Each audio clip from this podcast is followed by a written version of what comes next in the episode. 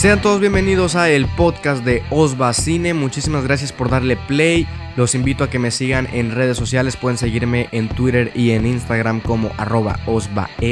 Y si quieren saber más sobre mí, sobre mis opiniones, sobre mis críticas, reseñas a películas y series eh, de todo el mundo del cine en general, pueden seguirme en mi canal de YouTube Osva Cine, donde aparte de críticas y reseñas podrán encontrar curiosidades, análisis, tops y muchísimas cosas más respecto al mundo del cine. Muchísimas gracias por darle play y nos estamos viendo.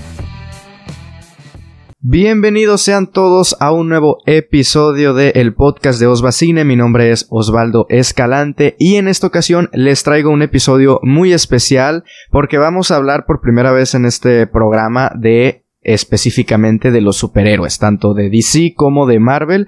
Eh, yo creo que ahorita vamos a ver, eh, vamos a entrar un poco más en este tema, pero yo creo que el cine de superhéroes ha estado muy en constante cambio en los últimos años, pero sobre todo es como que se tiene mucho en esta idea de eh, ya salió Scorsese el año pasado, es cine, no es cine, esto, esto, otro. Entonces ha salido mucho como este, esta idea de los eh, cinéfilos mamadores, por ponerlo así, que dicen que no es cine, otros que los defienden y pues también creo que podemos tocar ese tema. Pero no me encuentro solo y me encuentro acompañado en esta ocasión de Gabo Silva. Por primera vez, por primera vez este podcast se ha convertido en un podcast internacional. Habíamos tenido invitados de Monterrey, de la Ciudad de México.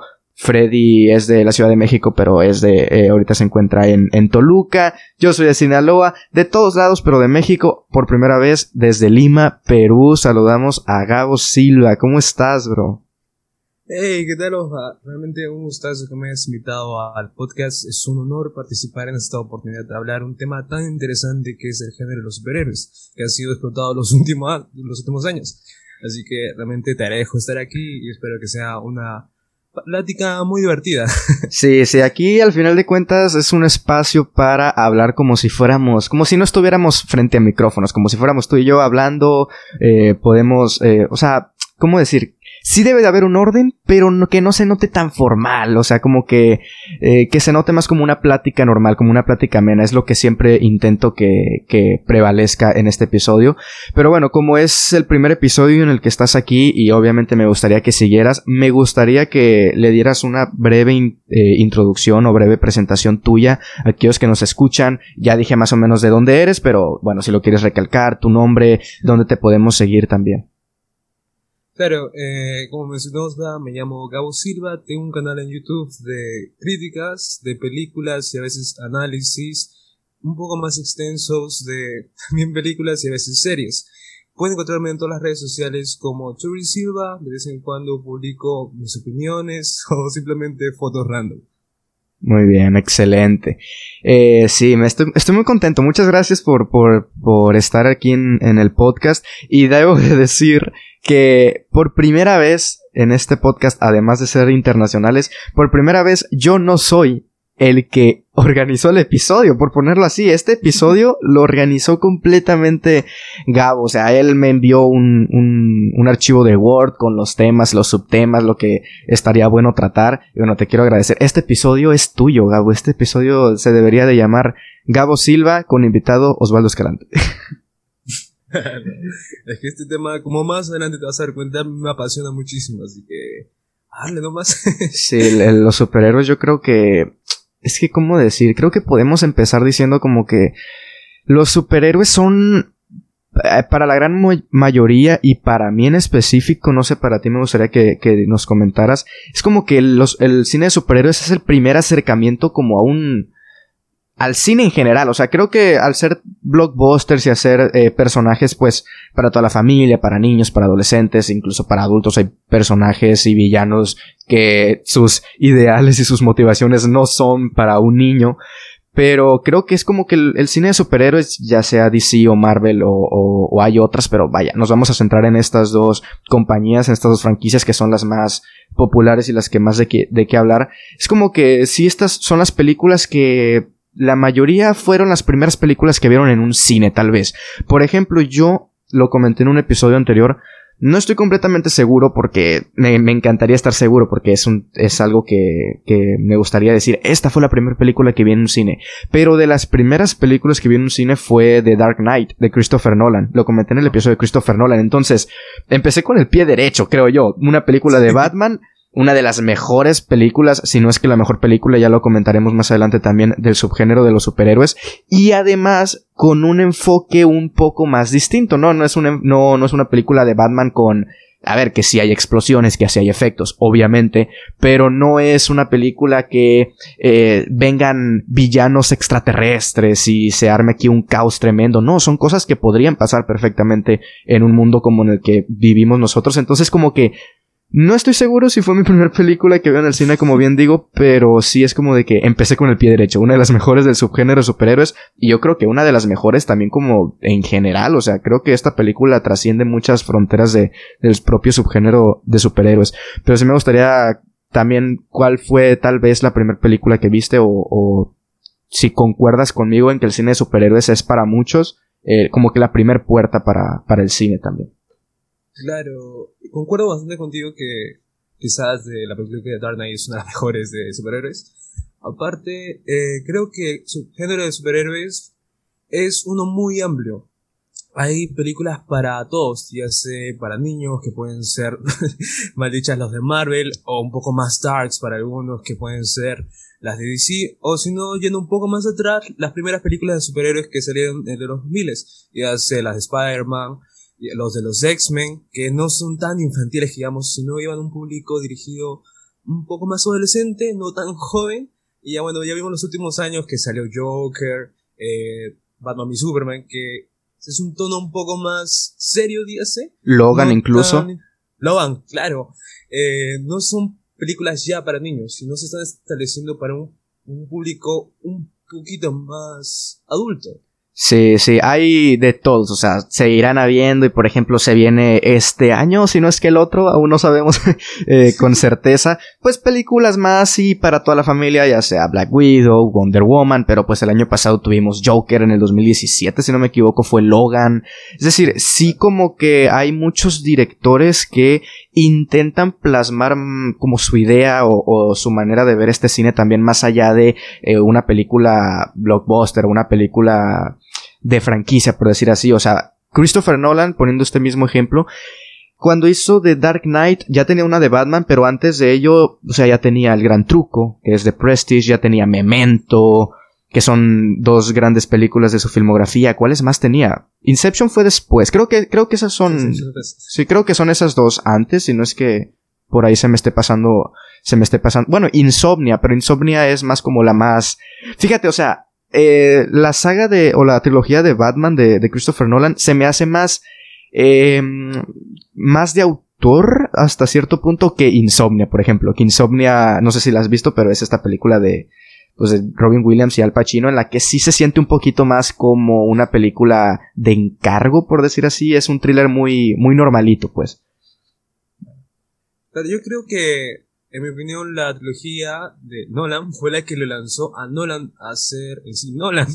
es un poco redundante, pero si vemos en los promocionales, por ejemplo, de Tenet, dice el director de la trilogía. Sí, sí. Hasta, que hasta ahorita le, sigue sacando jugo, porque, por ejemplo, un consumidor normal, dices, oye, vamos a ver Tenet. ¿Qué, ¿Qué es Tenet? La película, el director de la trilogía Nolan. Ah, vamos a verla, vamos a ver en qué, qué tal puede estar. Pero si le dices a otra persona, eh, por ejemplo, vamos a ver la película eh, ¿Quién es? Eh, Martin Scorsese. Martin Scorsese. ¿Quién es? sí.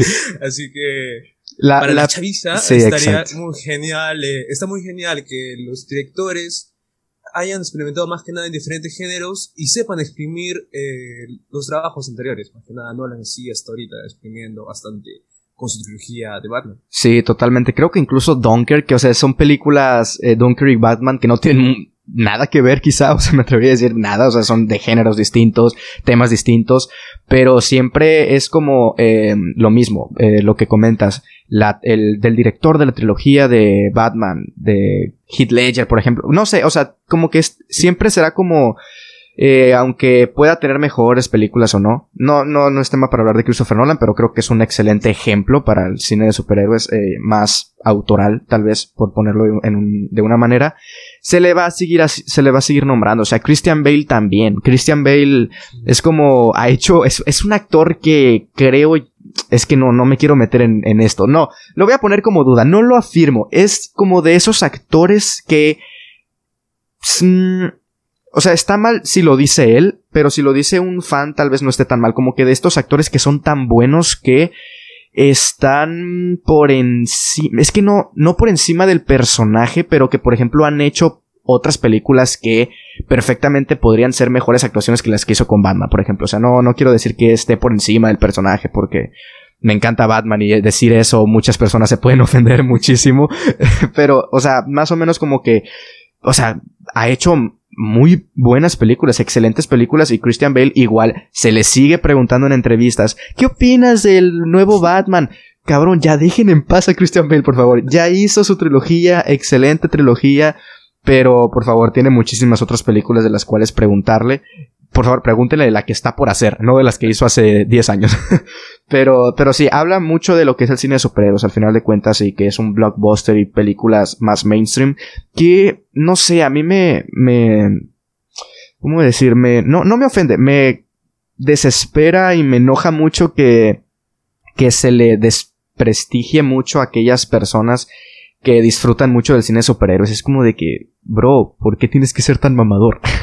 o sea, deja disfrutar a esas personas que su cine favorito es, es el de superhéroes. O sea, les encanta. A mí también me encanta. Últimamente hay como que, ah, como que sí, como que no, ya hablaremos un poco de ello. Pero, pero creo que podemos ahora sí comenzar ya con uno de los primeros subtemas que vendría siendo, y creo que este podría ser como hablarlo al, al mismo o conectarlo, ¿Qué pensamos de este subgénero de eh, los superhéroes y cómo lo conocimos? Sí me gustaría que, comenzaras. Claro, eh, yo pienso este subgénero que es como como tipo de buffet, que hay un poco de todo. Hay, como mencioné antes, hay algo para cada uno. Si alguien quiere algo más serio, puede ir por un lado. Quiere algo más relax, algo más suave, puede ir por otra cosa.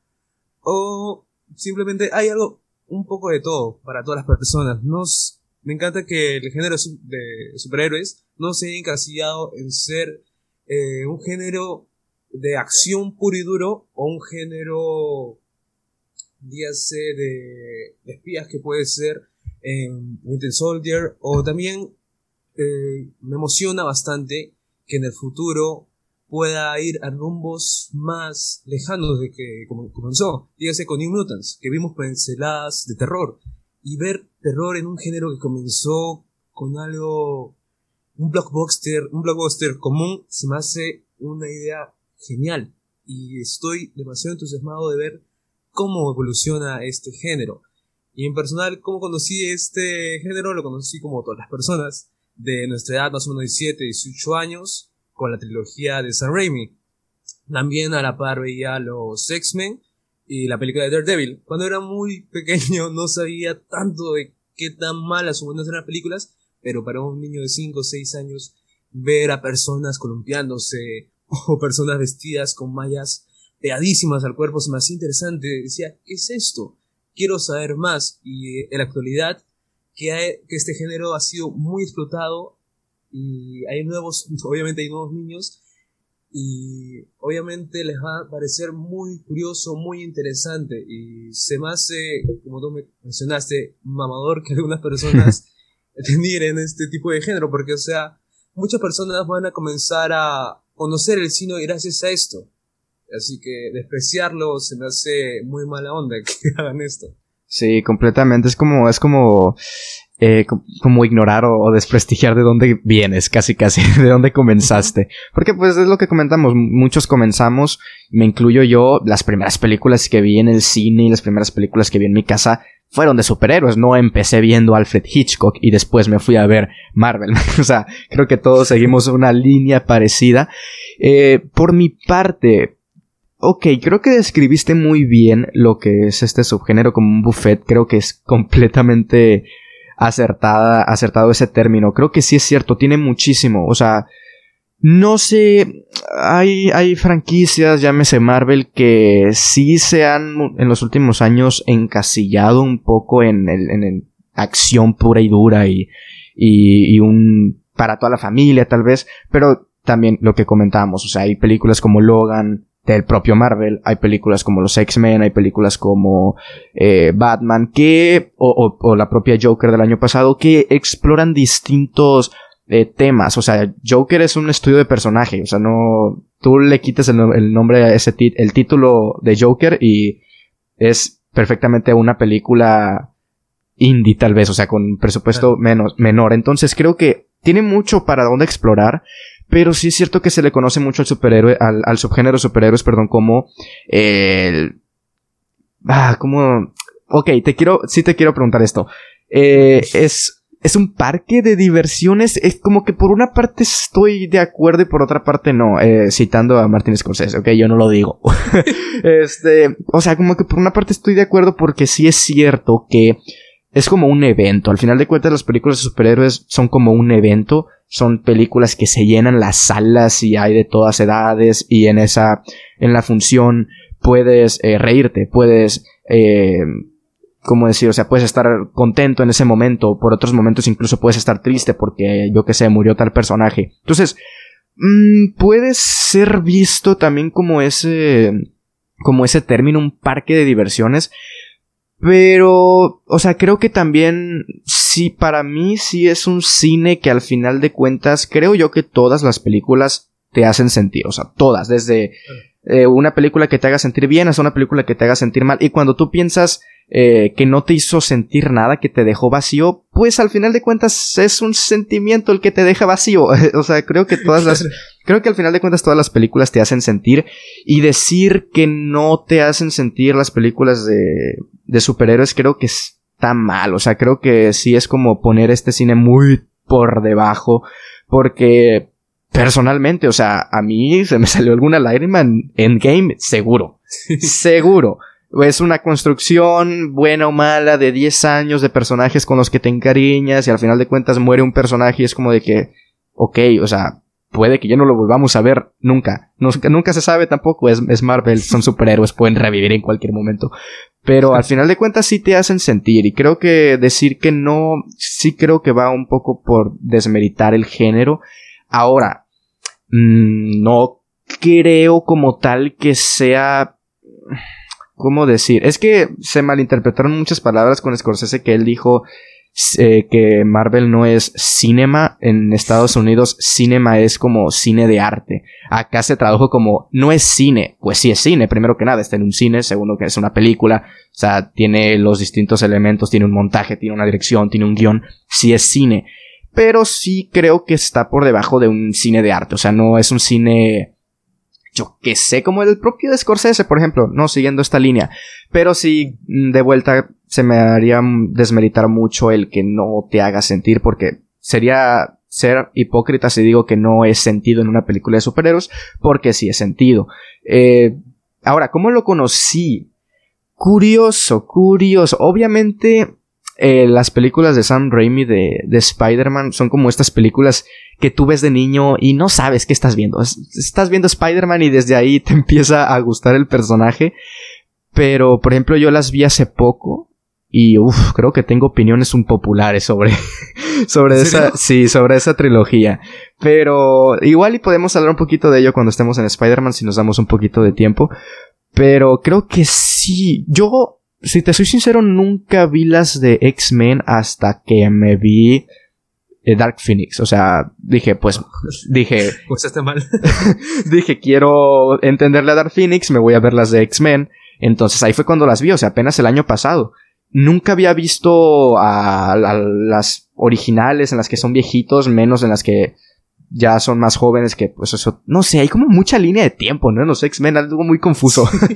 este, pero yo nunca las había visto, entonces yo sí no crecí con X-Men, sí crecí más con Spider-Man, con, con el Batman de, de Nolan incluso, y la primera, ¿cómo decir? O sea, cuando empecé a ver cine de superhéroes sabiendo ya tal vez un poquito más, o no sé si sabiendo más, pero por lo menos conociendo un poco más de, de los superhéroes también fue ya con el propio Marvel, con el MCU. O sea, hubo un momento en el que me vi todas las películas en orden cronológico y, o sea, como, como se estrenaron y yo iba bailando, hay cosas. Creo que crecí con las de Spider-Man de Raimi, sí, pero hubo un momento en el que cambié un poco más al MCU y fue cuando dije, pues me gusta, me gusta el subgénero, al final de cuentas me gusta el subgénero, es, es, es entretenido más que nada, entonces ahí como que estoy un poco como que crecí con Raimi, sí, porque yo creo que todos crecimos con, con ese Spider-Man,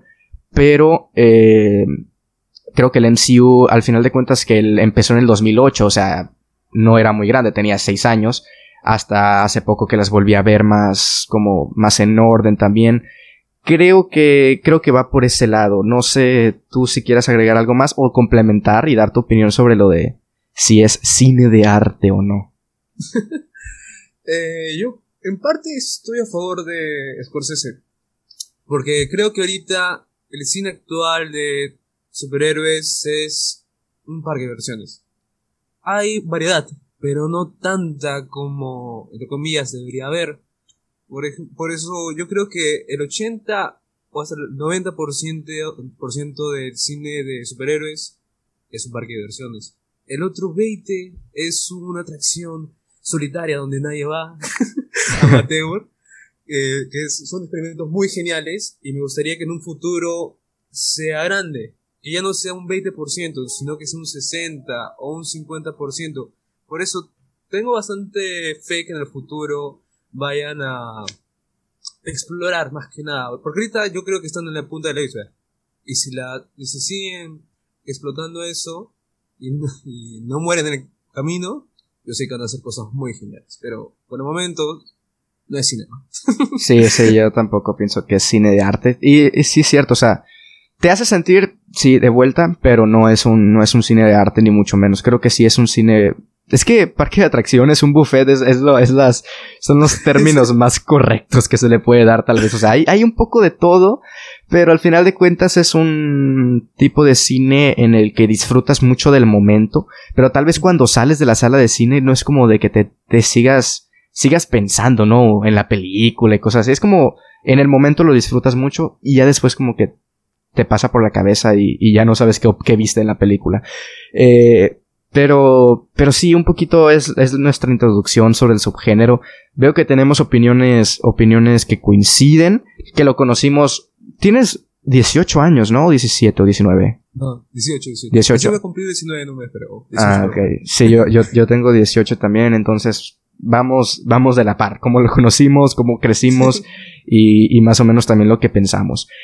Esta... Mm, ok, mira, sobre nuestras películas y series eh, favoritas de superhéroes. Creo que este es un tema muy interesante porque dije, iba, este, este episodio lo queríamos grabar, eh, yo creo que la semana pasada, pero le dije a, a, Gabo, ok, espérame tantito, estoy viendo una serie de Harley Quinn animada que tiene, tiene buena pinta y me gustó mucho, la verdad me gustó mucho. Es una serie, eh, no sé si la has visto, ¿la has visto?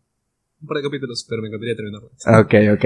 Es, es, es una serie muy rara, muy diferente, muy, muy alocada. Es como, a ver, de entrada es una, es una serie animada, pero déjenme decirles que no es para niños. O sea, es una serie que tiene groserías, que tiene gore, que tiene sangre por todos lados, que tiene referencias sexuales, o sea, es de, es de todo. Esa, esa serie es muy alocada completamente y creo que no había otro personaje para hacer una serie con ese enfoque que Harley Quinn. O sea, Harley Quinn es el personaje ideal y se explora mucho. La verdad es que me gustó mucho. Eh, la, segunda temporada creo que me parece un poco mejor que la primera porque la primera es como que es mucha acción y mucho gore y, está muy, muy, muy entretenida, pero como que le falta un poco de, de la historia, como que se van un poco de, de la historia y en la segunda temporada ya tiene una historia más establecida y tiene eh, un, hasta un desarrollo de personajes más interesante. Es decir, creo que, o sea, creo que sí exploran distintos temas con esta serie y la verdad me, me divirtió muchísimo. Dije, es una serie que tiene muy buenas opiniones, muy buenas reseñas. Igual y se puede entrar en mi top no sé si termina entrando en mi top de series favoritas de superhéroes, pero igual pues la, quería terminar para, para comentarlo en este episodio. Creo que es una serie que vale mucho la pena, de verdad se la recomiendo a, a ti Gabo que la termines si puedes, si tienes tiempo. Y por supuesto por supuesto a los que nos escuchan, porque sí es una serie muy divertida, muy entretenida y son episodios de 20 minutos de 3 episodios cada temporada. O sea, los ves en una semana perfectamente, pues se puede terminar las dos, las dos temporadas que tiene actualmente. Ahora, película y serie favorita. Creo que podemos empezar con serie, ya dejando un poco de lado la de Harley Quinn. Creo que en series hay como...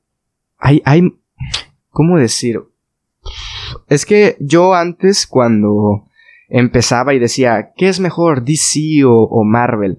Lo único que miraba eran, eran, eran las películas y pues Marvel sí tiene películas interesantes, por ejemplo Infinity War me gusta mucho, El Soldado del Invierno también, y creo que por lo menos tiene un universo más establecido que el de DC, pero una vez que entras más en, yo qué sé, películas animadas, o en series, creo que por ahí tiene más variedad y tiene más por donde rascar DC. Creo que en películas animadas es, buenísima DC. No he visto muchos, pero por ejemplo la de Flashpoint, Paradox, esa es buenísima. Es, me encanta esa película y, y, Flash, eh, el Flash Reverso, Reverse Flash con su mensaje final diciendo que es un, es un egoísta que no, no, es maravilloso, de verdad, vean esa película. Yo la vi sin, sin ver otras películas como de un universo, porque creo que es un universo, el propio universo animado.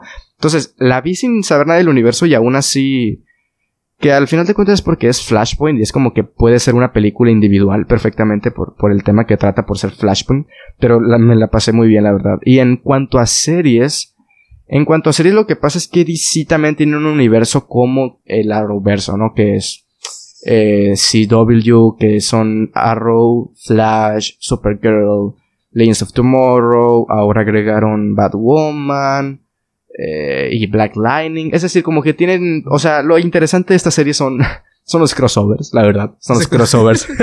son los crossovers que a mí me encantan los crossovers. Yo me vi todas las temporadas de Arrow. Flash, sí, ya no la terminé. Flash, tengo un, desde la temporada pasada ya no le seguí, ya es muy monótona. Son muy, son muy monótonas todas. Hasta Arrow también son muy monótonas. Pero pues como Arrow ya se sabía que iba a terminar en la séptima o en octava, no me acuerdo, pues dije, a ver, vamos a terminarla. me, la, me la fui viendo conforme salían las temporadas, entonces dije, no la voy a desperdiciar aquí. Y Arrow sí creo que es la mejor de todas, en el sentido de que es una serie Mm, que no se aleja mucho de, de lo que es una serie de superhéroes, pero creo que sí. Es que a mí me gustan mucho los personajes que no tienen poderes, o sea, como que estos personajes que se la tienen que arreglar por méritos propios, ya sea entrenando un montón o haber pasado por algo que les cambió la vida.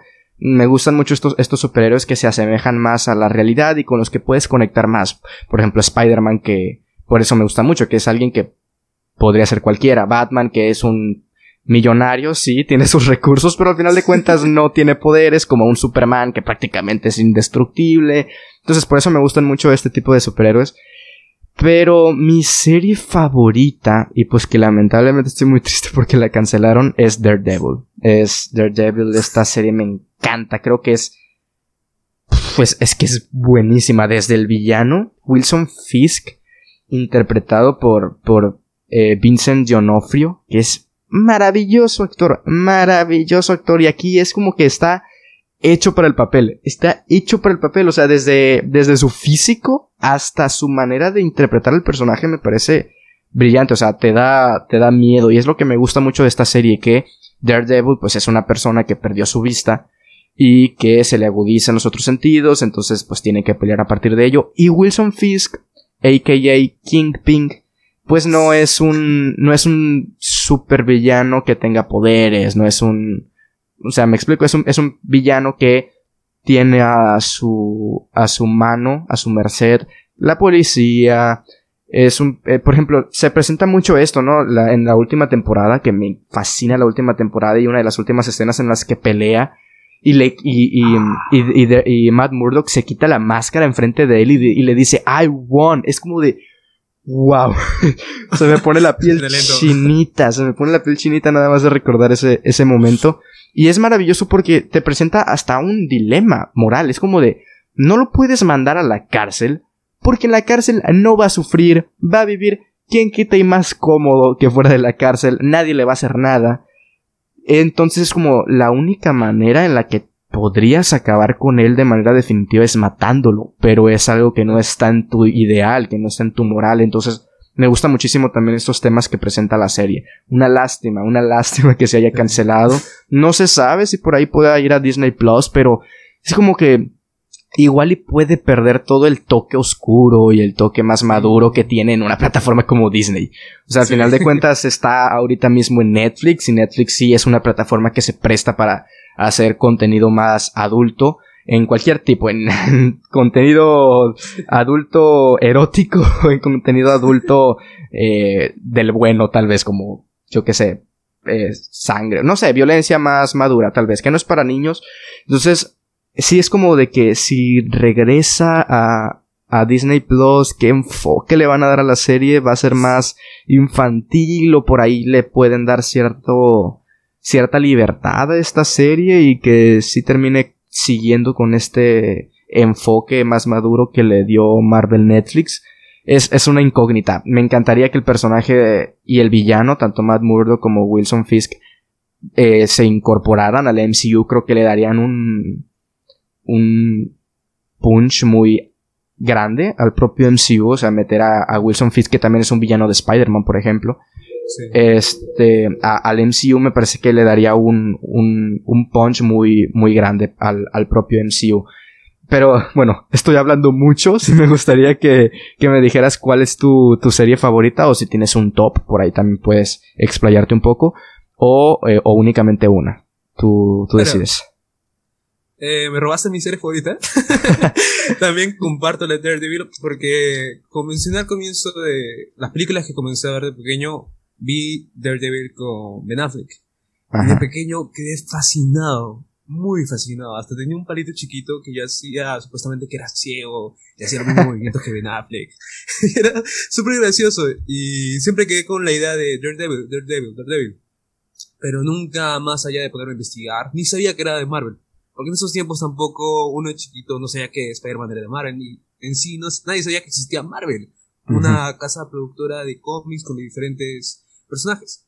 Pero al pasar los años eh, me volví fan de Marvel gracias al UCM y eh, indicaron, anunciaron que iban a hacer una serie de Daredevil. Yo pensé, Daredevil, Daredevil, ¿dónde escuché eso? Y recordé la película Ben Affleck.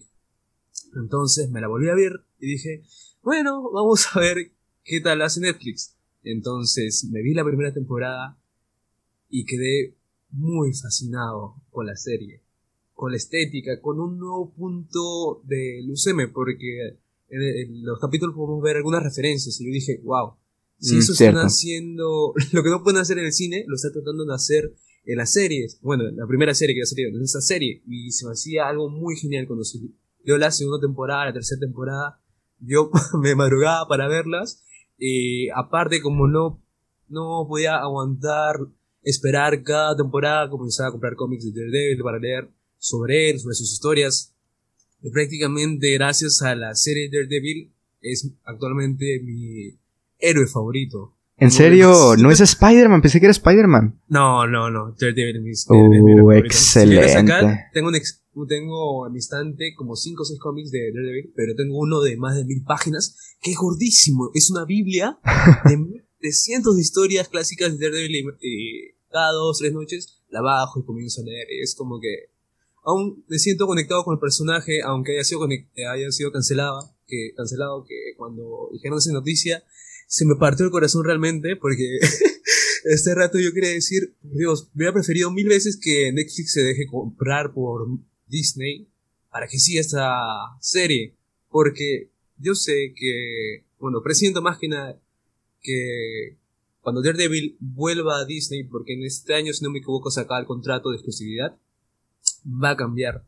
Dudo que siga ese mismo tono y si lo hace, lo va a reducir o lo va a aplazar para otro tipo de proyectos. Y creo que si lo introducen al cine, muchas personas van a decir, ¿quién es este personaje? ¿Quién es? Eh, Marvel no es tanto de introducir a sus personajes ya establecidos en serie. Fíjase, en eh, la Era Ultron aparece como un cameo los agentes de Shield.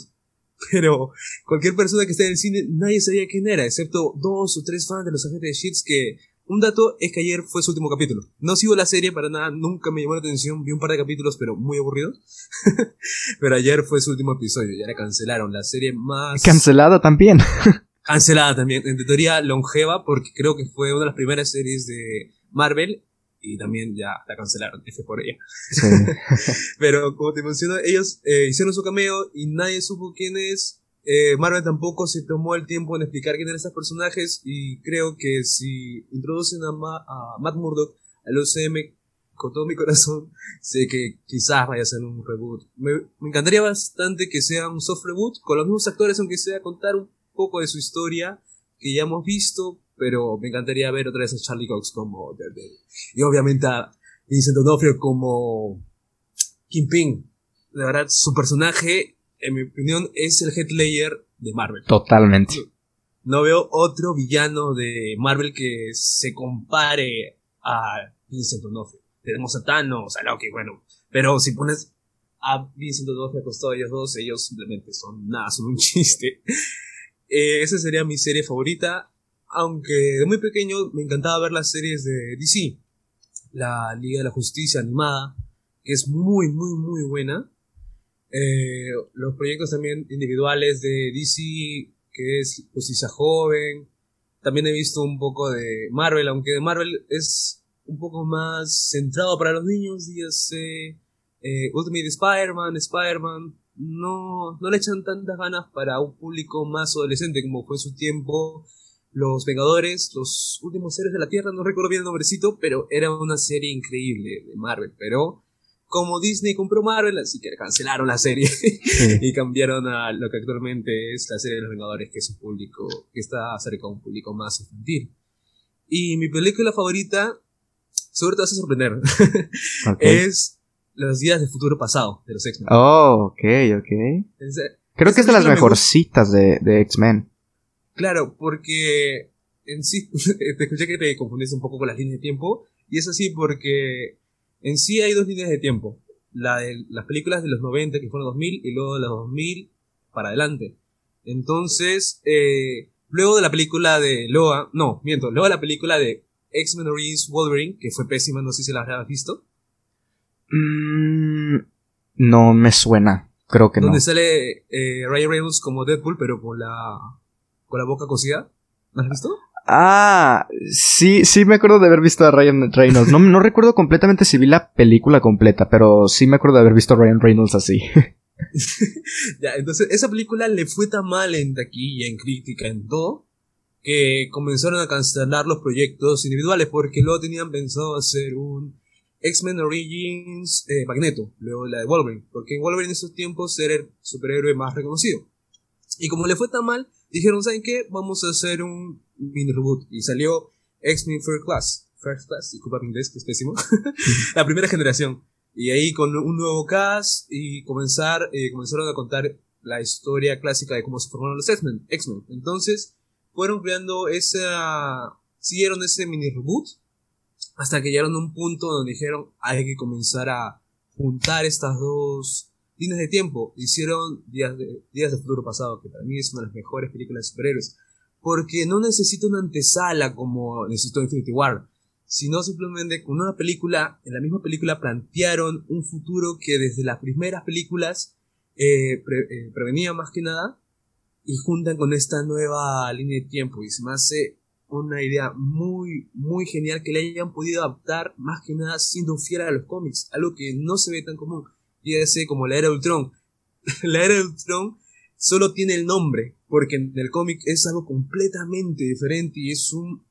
Eh, ¿Cómo lo puedo explicar? Es un mega evento muy extenso y muy genial. Al cambio, en el día del futuro pasados, el futuro pasado, eh, a adaptar un 80 hasta un 90% del cómic con los personajes que cuentan. Subieron a explotarlo muy bien y me encanta bastante el trabajo que hicieron. Por eso, para mí, Días de Futuro Pasado es mi película favorita de cómics, de este subgénero de superhéroes. Fíjate que es, es, ok, bueno, antes que nada, ¿es tu peli, ajá, de superhéroes o específicamente de Marvel? Ah, no, de superhéroes. Ok, ok. Sí, este, mira, antes de decir mi, mi, película favorita, quería retomar tantito un punto sobre lo de Daredevil. Eh, que, que, algo muy similar va a pasar con Deadpool. Deadpool que pues era, de Fox y que ahora pues es, es, parte de Disney y que se está viendo ahí la, la posibilidad de introducirlo al, al, al MCU. Y de hecho creo que esto ya está confirmado, disculpen si no, pero lo que había escuchado o leído era que el personaje de Deadpool en sus películas individuales va a seguir manteniendo la clasificación R, va a seguir manteniendo ese tono más, eh, pues, gore, violento para adultos, pero que cuando sea un crossover, por ejemplo, que por ahí le bajan un poquito a, a su, pues así, a su clasificación R. Entonces, no sé si podrían optar por algo así con Daredevil que si hacen películas o si le continúan con la serie, pues que cuando estén solos sea un tono maduro y cuando cuando se introduzcan al lado del Spider-Man de Tom Holland, pues le bajen un poquito. No sé cómo, cómo podría ser el, pues la manera en que lo, en que lo, en que lo aborden. No sé si te gustaría un poco eso, o si de plano es como de, si no va a ser todo, que no haga nada. Es que yo creo que con Deadpool en sí la tienen un poquito más fácil porque Deadpool nació en el cine, el Deadpool que conocemos y todo el mundo lo reconoce ya en sí el personaje. Al cambio a Daredevil no lo conocen tanto como Deadpool. Por ejemplo, si vemos en el caso, Dios quiera, que en Spider-Man 3 aparezca Daredevil como el abogado de Peter Parker. Ojalá. Nadie lo va a reconocer. Va a decir, ¿quién es este personaje? Al cambio, si vemos a Deadpool, todo el mundo va a decir, ah, Deadpool, el de las películas. Daredevil, ¿quién es? de la serie Netflix. No la he visto. sí, sí. Sí, completamente. Mira, ah, también lo que te quería comentar. Sobre la era de Ultron. Yo sí fallo como un lector de cómics. El único cómic que he leído así de superhéroes es La broma asesina de... Pues esta de, de Joker y, Batman y, y Barbara Gordon es buenísimo, me, me, gusta muchísimo, creo que es como un cómic aislado y es un cómic que como que te intenta dar un poquito de origen del Joker, pero te explica también eh, o sea, es, esa, ese cómic tiene un punto muy interesante, ¿no? Que es lo que comenta el Joker, de que solamente hace falta un mal día para volverse loco. Me encanta ese cómic. Es, lo, es el único que he leído, la verdad. Entonces, si yo, yo no, cuando veo una película y, le voy a hacer una, una reseña, siempre aclaro, no leí el material de origen, no sé si es una buena adaptación, únicamente voy a hablar de la película en sí, porque sí es como, ¿para qué voy a decir es una buena o mala adaptación si no, si no la he leído? Pero es muy, es muy curioso porque el nombre de la era de Ultron, o sea, que comentas que es un evento en, en los cómics, es... O sea, dos días de Ultron. Exacto, exacto. O sea, se llama la era. ¿Cómo una era va a durar dos, dos días, dos semanas en una película? Es muy raro. Es como, no, no hay un desarrollo, o sea, no hay una era como tal. Entonces, sí es muy, no sé, yo no lo he leído. La película es la peor de las cuatro de Avengers, sin duda pero no he leído, no he leído el cómic, pero ahorita que comentas es como de que sí es cierto, o sea, el puro nombre y casi ni el nombre, es como ni el nombre hace justicia, la era no es una era y todo acaba muy rápido también, es como, por lo menos hay un visión ahí, por lo menos eh, está el personaje de visión, que ya es algo, ya es algo. Este, ah, ok, mi película favorita.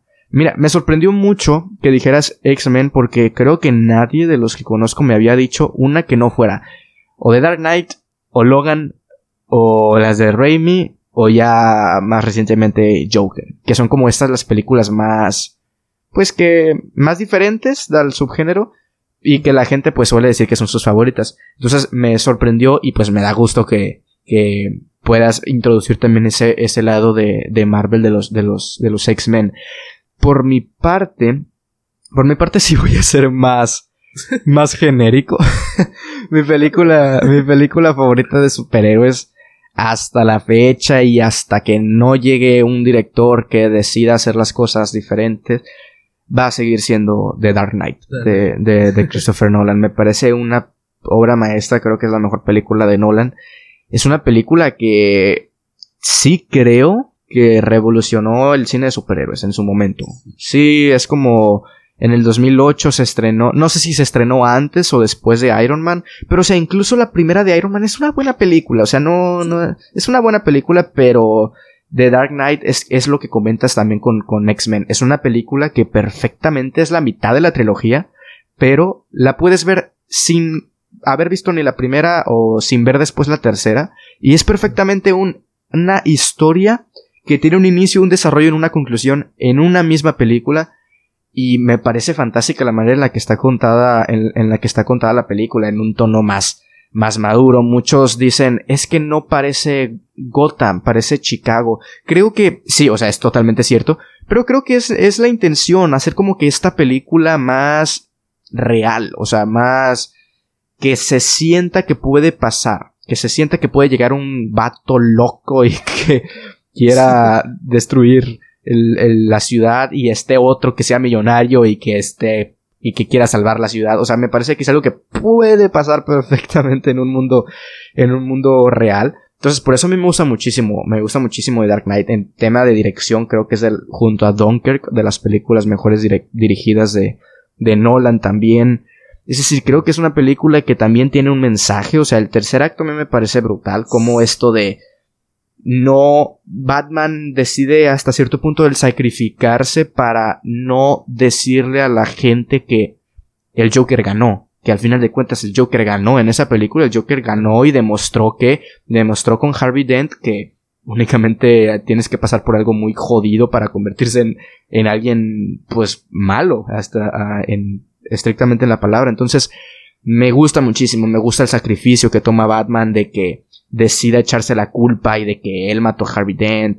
a mí me parece, me parece brutal esa película. Creo que junto a, mm, junto a la, a la de Sam Raimi, a la segunda de Spider-Man, creo que son las mejores de, de superhéroes, en, mi opinión, por supuesto. Joker por ahí entra también. Me parece que, que también revolucionó pues un poco la manera de, de, hacer el cine de superhéroes el año pasado. Y a mí me parece que The Dark Knight es una, es una maravilla. Este, bueno, te iba a decir lo de Spider-Man de Raimi, pero mejor ya vamos a, entrar más adelante. A, porque es que sí, es que las vi hace poco y creo que sí tengo opiniones un populares. Obviamente con la 1 y con la 3, porque la 2 ya dije que es de mis, que es de las mejores de, del subgénero. Entonces, eh, pero sí, con la 1 y con la 3 sí tengo ahí mis, mis pequeños problemas. Eh, ok. Creo que lo podemos dejar aquí con, con las películas y series o quieres agregar algo. Va. está bien Perfecto. Ahora podemos empezar estrictamente con el MCU, con el universo cinematográfico de Marvel. Este universo que pues sí creo que es un universo establecido, o sea, al final de cuentas es un universo que tiene 10 años. Si no lo establecen en 10 años, no mames. o sea, tienes 10 años, güey. Tienes que hacer algo bien en 10 años. Es una, es un universo que ya, conforme pasaron los años también se fue reutilizando la fórmula. Se fue reutilizando la fórmula y reutilizando, reutilizando. Hay muy pocas películas que destacan. Ya comentaste Infinity War, que es una película que necesita, necesita el espectador haber visto las películas. No sé si todas, pero pues sí necesita haber visto por lo menos la de los guardianes, que vaya, creo que todas, porque al final de cuentas todos los personajes están ahí, entonces pues necesitas haberte visto las de Iron Man, las del Capitán América, las de Thor. Sí es cierto, pero yo sí creo que es una película muy sobresaliente para los estándares del propio MCU. Creo que es, es una, a mí me encanta, es mi favorita del, del universo de Marvel del MCU, no, no de todas las de Marvel, pero del MCU sí es, me parece un, o sea, cómo mezclan la acción con momentos en el que Thanos es un perro villano que me encanta Thanos, por lo menos en esa película, en Endgame, ah, no me gustó tanto. Flojea mucho. sí, flojea mucho, pero en Infinity igual es como de que él es un villano porque, o sea, son cuestionables, ¿no? Son cuestionables su, sus ideales, lo que quiere conseguir, y, pero sobre todo cómo lo quiere conseguir. Pero al final de cuentas es como mm, los Vengadores se están interponiendo en su camino hasta cierto punto porque él, él no tenía intenciones de, a ver, sí los iba a matar con el chasquido, pero no tenía intenciones de, por ejemplo, de matar a, a, bueno, a Visión sí, porque él tenía la gema. Pero mata, mata a otros, pues me explico. Eh, si los, si hubiese sido un camino libre para Thanos, pues no hubiese muerto, yo que sé, quienes mueren a manos así. Acá. Eh, bueno, iba a decir Gamora, pero Gamora pues fue, sí fue para conseguir la gema. Claro, Sí, bueno, no, no, la tengo muy fresca. Casi mata a Iron Man. Ah, claro. claro, es por, cierto, cierto, totalmente. O sea, fue capaz de hacer eso únicamente pues para lograr su objetivo. Entonces a mí creo que es una película que Thanos es un villano que ya nos lo habían presentado a, muy vagamente en la primera de Avengers en una escena post créditos. Muy vagamente, o sea, es únicamente para que los conocedores digan, ah, Thanos. Pero en una película, en una misma película, te lo desarrollan muy bien. Creo que, creo que desarrollan muy bien a Thanos en una sola película, cómo va consiguiendo las gemas y cómo nos vamos dando cuenta de que al final de cuentas ve por un futuro mejor con unos ideales muy cuestionables, con una moralidad ahí muy, muy debatida. Pero, pero a mí me parece que Infinity War es para mí la mejor película, la mejor película del UCM. Ahora, aquí comentábamos, un error o un acierto. Mm, creo que es como algo muy dividido. Creo que le empezó muy bien. Creo que la primera de Iron Man me parece una buena película.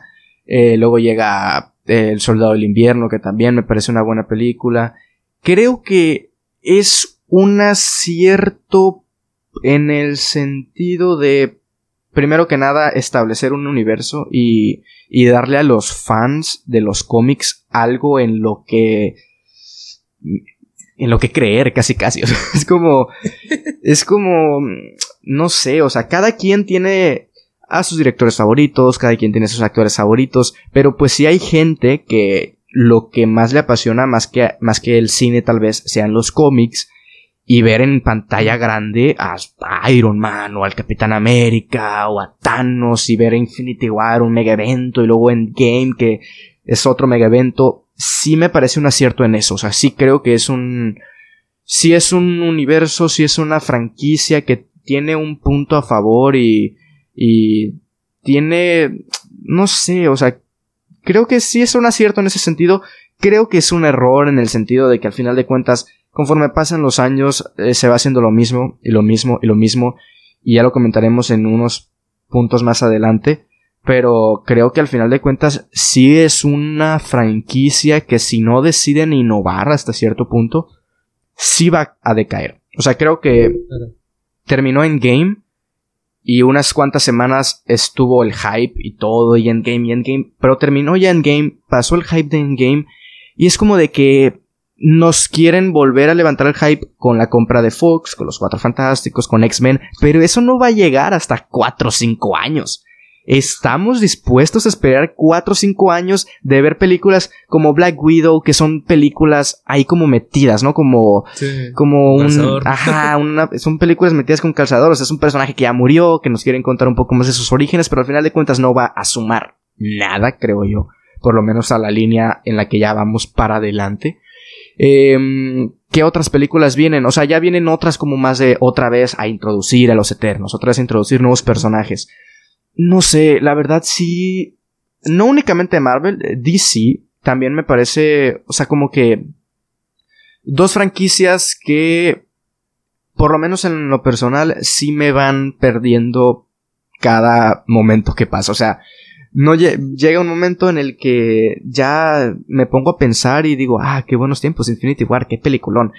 Pero ahorita es como de que voy a ver Black Widow, voy a ir al cine de Black Widow, voy a ir a ver a eh, Wonder Woman. Es como de que no sé, no sé si sea también por el hecho de que en estos años pues ya he visto más películas, mm, como, ¿cómo decirlo? Más eh, de arte, o sea, vaya, películas Sí, no, creo que es correcto. sí, eh, sí, cinema. y, y, que al final de cuentas te, vas dando cuenta, si exploras más tipo de cine, te vas dando cuenta que al final de cuentas estas franquicias y el subgénero de superhéroes sí es como un cine de vuelta más atractivo, más parque de atracciones. Y creo que sí, conforme más pasa el tiempo, sí es como que voy más diciendo, eh, yo voy más diciendo, ya no me llama la atención, ya no quiero ver otra película, ¿qué la voy a ver?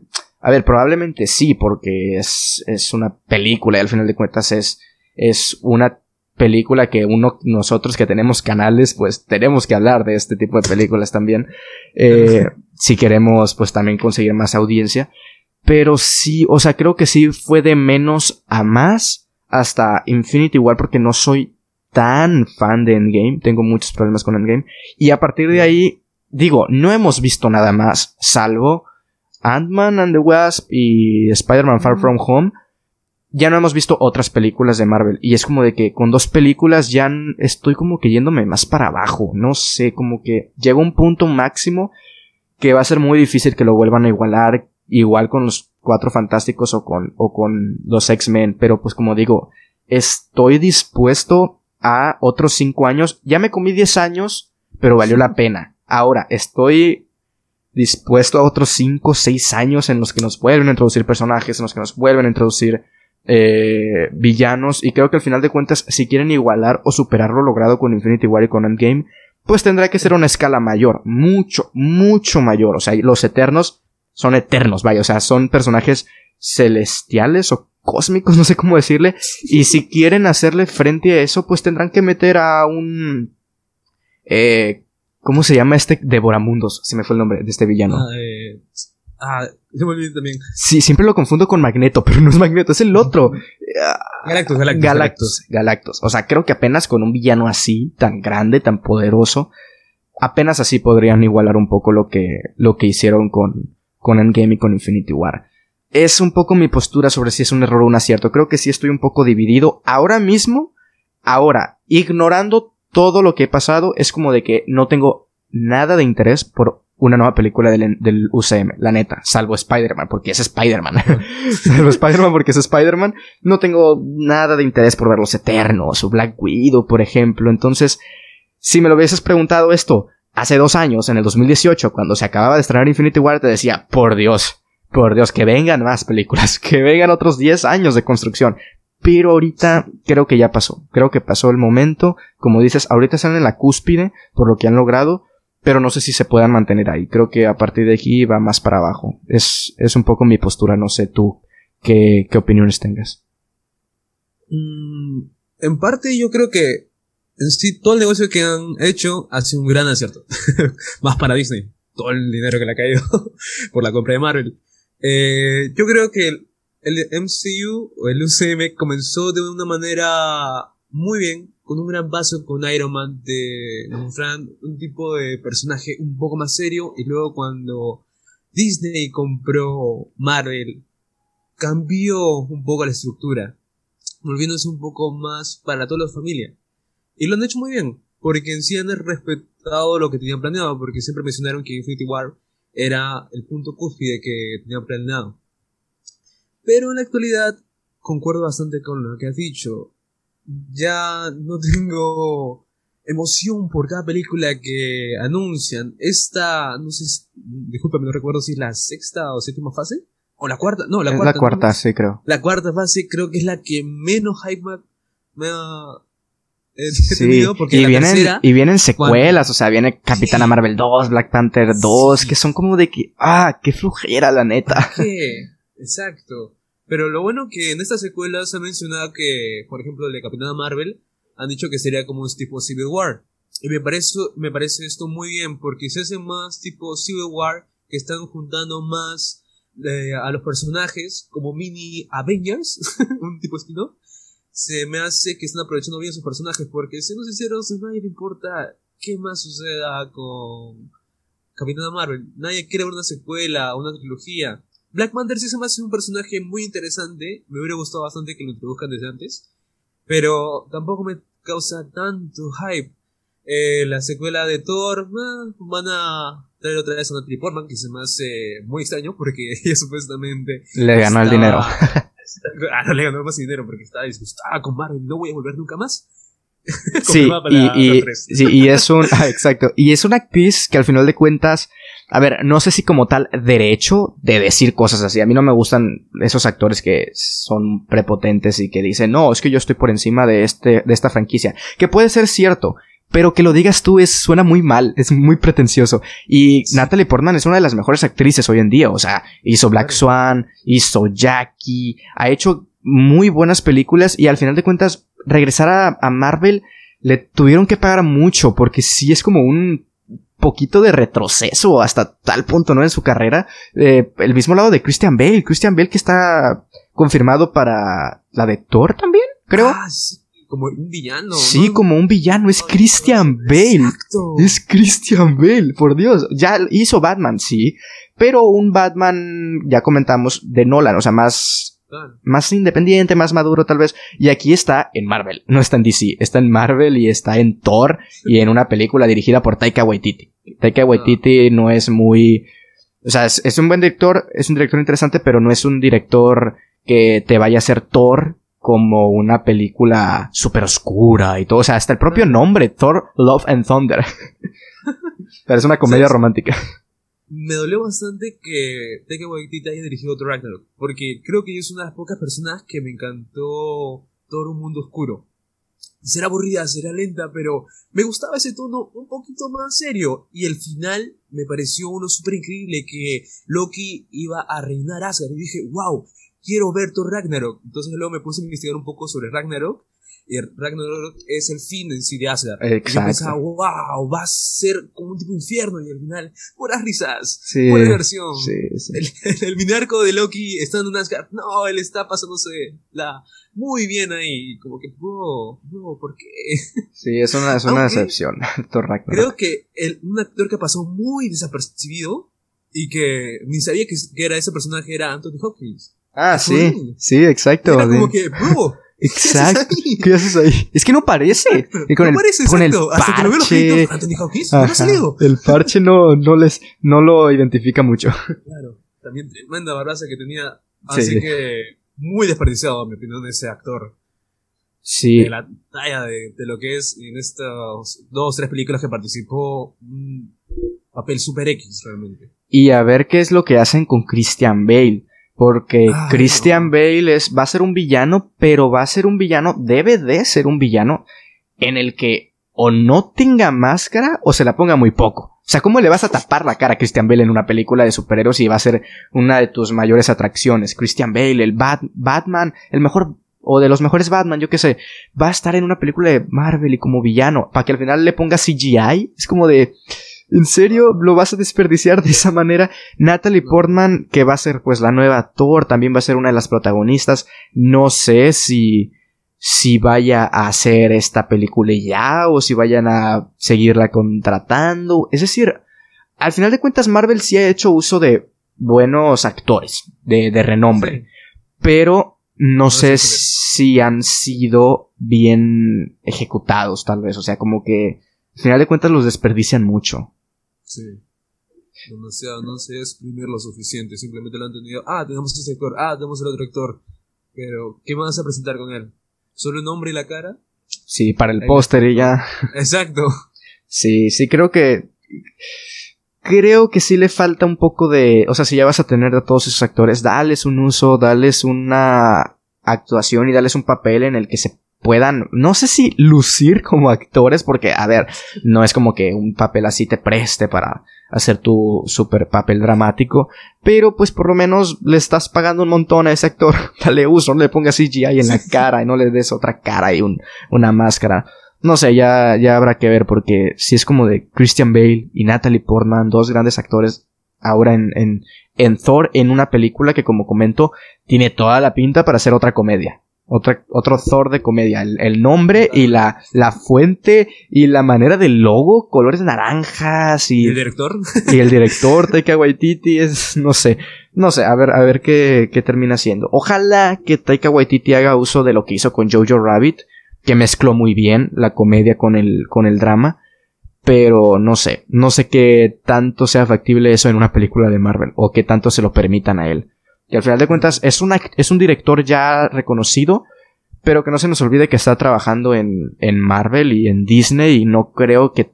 A lo mejor sí tienes el último corte de la película, pero no creo que Disney diga, sí, lo que tú quieras. Yo creo que sí, mínimo la ve y dice, oye, ¿y esto qué es? ¿No está muy pasado de tono? Entonces, no Sí. sé, a ver, a ver qué termina, qué termina pasando. Pero, ok, Spider-Man. Vamos a hablar de Spider-Man en el MCU, en el UCM interpretado por Tom Holland. De momento, dos películas individuales, Homecoming y Far From Home. De nuevo, ahora que me acuerdo, en Far From Home, Jake Gyllenhaal, güey. Sí. Jake Gyllenhaal. pero. Totalmente, es lo mejor de la película. Es lo mejor de la película. Sí, sí. Sí, sí. Y, y creo que ahí sí le dieron uso. Creo que sí le dieron uso a, a- a su actuación, porque es una buena actuación, es, es divertida, es una. Es Jake Gyllenhaal. Es un, es un actor muy exagerado también en casi todos sus papeles. Aquí no fue la excepción, pero me gustó muchísimo el, el tono de Jake Gyllenhaal en, en Far From Home. Ha participado en otras películas eh, ya de crossovers como Civil War, fue su primera aparición, Infinity War y Endgame. Lleva cinco películas en total. Em, antes de comenzar, me gustaría que me dijeras tú cuál es tu Spider-Man favorito. Mi Spider-Man favorito, y quiero recargar, netamente Spider-Man, no Peter Parker, solamente el Spider-Man puro y duro como personaje es el de Andrew Garfield. Ok, yo vi las películas de Andrew Garfield hace poco y me... como me gusta... No sé, creo que estoy en la minoría en que a mí sí me gusta ese Peter Parker. no sé, o sea, mm, después de venir de ver por tres películas a Tobey Maguire haciéndola pues de más un Peter Parker más dramático, con más problemas, esto, esto. Creo que me gustó este tono más cool, más Andrew Garfield, al fin de cuentas. Y creo que de los tres, Andrew Garfield es el mejor actor. eh, entre Tom Holland y Tobey Maguire. Entonces, mi Spider-Man favorito. Creo. Es que, mira, creo que. mm, lo que lo bueno de, de las de Sam Raimi es, es Spider-Man y, y en concreto el villano de la, de la segunda que es el Doctor Octopus. Lo que no me gustan de Spider-Man tanto, de las de Sam Raimi tanto, tanto son la 1 y la 3 peli como películas, no como el personaje, sino como la película en general. Entonces, si me preguntas como mi Spider-Man favorito, si nos vamos a, a únicamente Spider-Man, creo en una de esas y, y sí, o sea, como exclusivamente Spider-Man, creo que Andrew Garfield se lleva la delantera. Pero creo que al final de cuentas Spider-Man es Peter Parker también, y es como los Sí. dos deben de estar conectados. Entonces, pues en ese sentido sí me iría un poco más por el de Tobey Maguire. Pero eh, neta que exclusivamente el, el personaje, porque las películas no soy muy fan de la 1 y de la 3, sobre todo esta, este revisionado que les di. Pero si el personaje, pues obviamente es el que tuvo tres películas para él solo. O sea, en, en, eh, Tom Holland lleva para él solo dos nada más. Y en una de esas sale Iron Man. Entonces, eh, es un personaje, el de, el de, el de Raimi, el de Tobey Maguire, que es un en el que él es el protagonista número uno y el único protagonista. Y pues que obviamente tiene más desarrollo. En tres películas le puedes dar un desarrollo perfecto. Entonces, No sé, es que como que puedo decirte Toby Maguire, pero no, como que no estoy tan convencido. A mí, no sé, creo que es muy... Ya el tono de Marvel como que ya me lo espero y en una película como Homecoming y Far From Home ya me espero que va a ser el tono así y me pongo en el mood de ya sé cómo va a ser, voy a disfrutarlo y disfruto mucho las películas de, de Tom Holland en el, en el UCM. Sé que no son las mejores, pero en, en el tema de disfrutar, eh, sí las disfruto. Es como de que me meto al cine y cambio el chip y digo, voy a ver una película del UCM. Y con un Spider-Man un poco más gracioso, que tiene más humor. Por favor, voy a intentar disfrutar de la película y me la paso bien. La de Homecoming tiene uno de mis villanos favoritos, si no es el villano favorito, que es el buitre, que es brillante. Exacto, con Michael Keaton, que hizo la secuela de Birdman casi casi. este, y en la segunda también me gusta el villano, que es Jake Gyllenhaal como misterio. No me gustó todo esto, pues, de, de dónde sale, ¿no? Que, que sale de, de, de, al final de cuentas, de la, em- de la, de la empresa de, de Tony Stark. y- ajá. No sé, no me, no me convence eso, pero como villano, como utilizando sus poderes y sus drones, me encanta, me encanta mucho el de, el de Jake Gyllenhaal. Ahora, ¿tiene futuro en el UCM? Creo que... Pues es una, es una pregunta complicada porque todo depende, todo depende de si ahora sí, en la tercera película, ya sin Iron Man. La segunda era sin Iron Man, pero estaba en duelo todavía. Ahora, ya, pasó el duelo. Ya, por favor, dejen a Iron Man en paz. Dejen al, al Capitán América en paz. Es el momento de Spider-Man puro y duro y de, y de Peter Parker.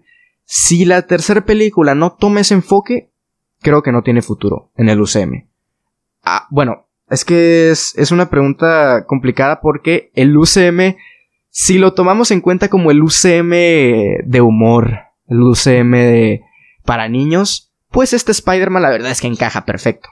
O sea, este es un Spider-Man más para niños, más para toda la familia, que tiene mucho humor.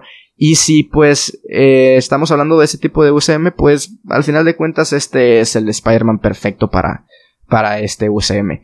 Pero sí creo que si no en esta tercera película no muestran más independencia, no muestran un Peter Parker haciendo de las suyas como salvando el, el vecindario, salvando la ciudad de Nueva York, pues al final de cuentas no sé si sobre todo los fans, más fans de los cómics, no sé si digan, es que este no es mi Spider-Man, no me representa para nada y no conecto con él. Entonces ahí yo no sé si pueda tener futuro. Pero ojo, algo de lo que no se habla es que este Peter Parker, este Spider-Man, ya peleó contra Thanos. Dos veces. o sea, al final de cuentas es el, es el Spider-Man de todos que más batalla ha tenido en el sentido de que ha peleado con, con villanos más grandes que el humano, por decirlo así. O sea, Thanos que tiene un guantelete y que es de otro planeta y, y otra vez contra Thanos y los Chitauri. Es decir, eh, se le puede dar el beneficio de la duda porque ha peleado contra grandes villanos y es un personaje, pero yo sí, yo sí reitero que si en esta tercera película no se muestra un Spider-Man más independiente, más como esa escena de Homecoming en la que tiene que levantar ese escombro, que es brillante esa escena, me gusta mucho.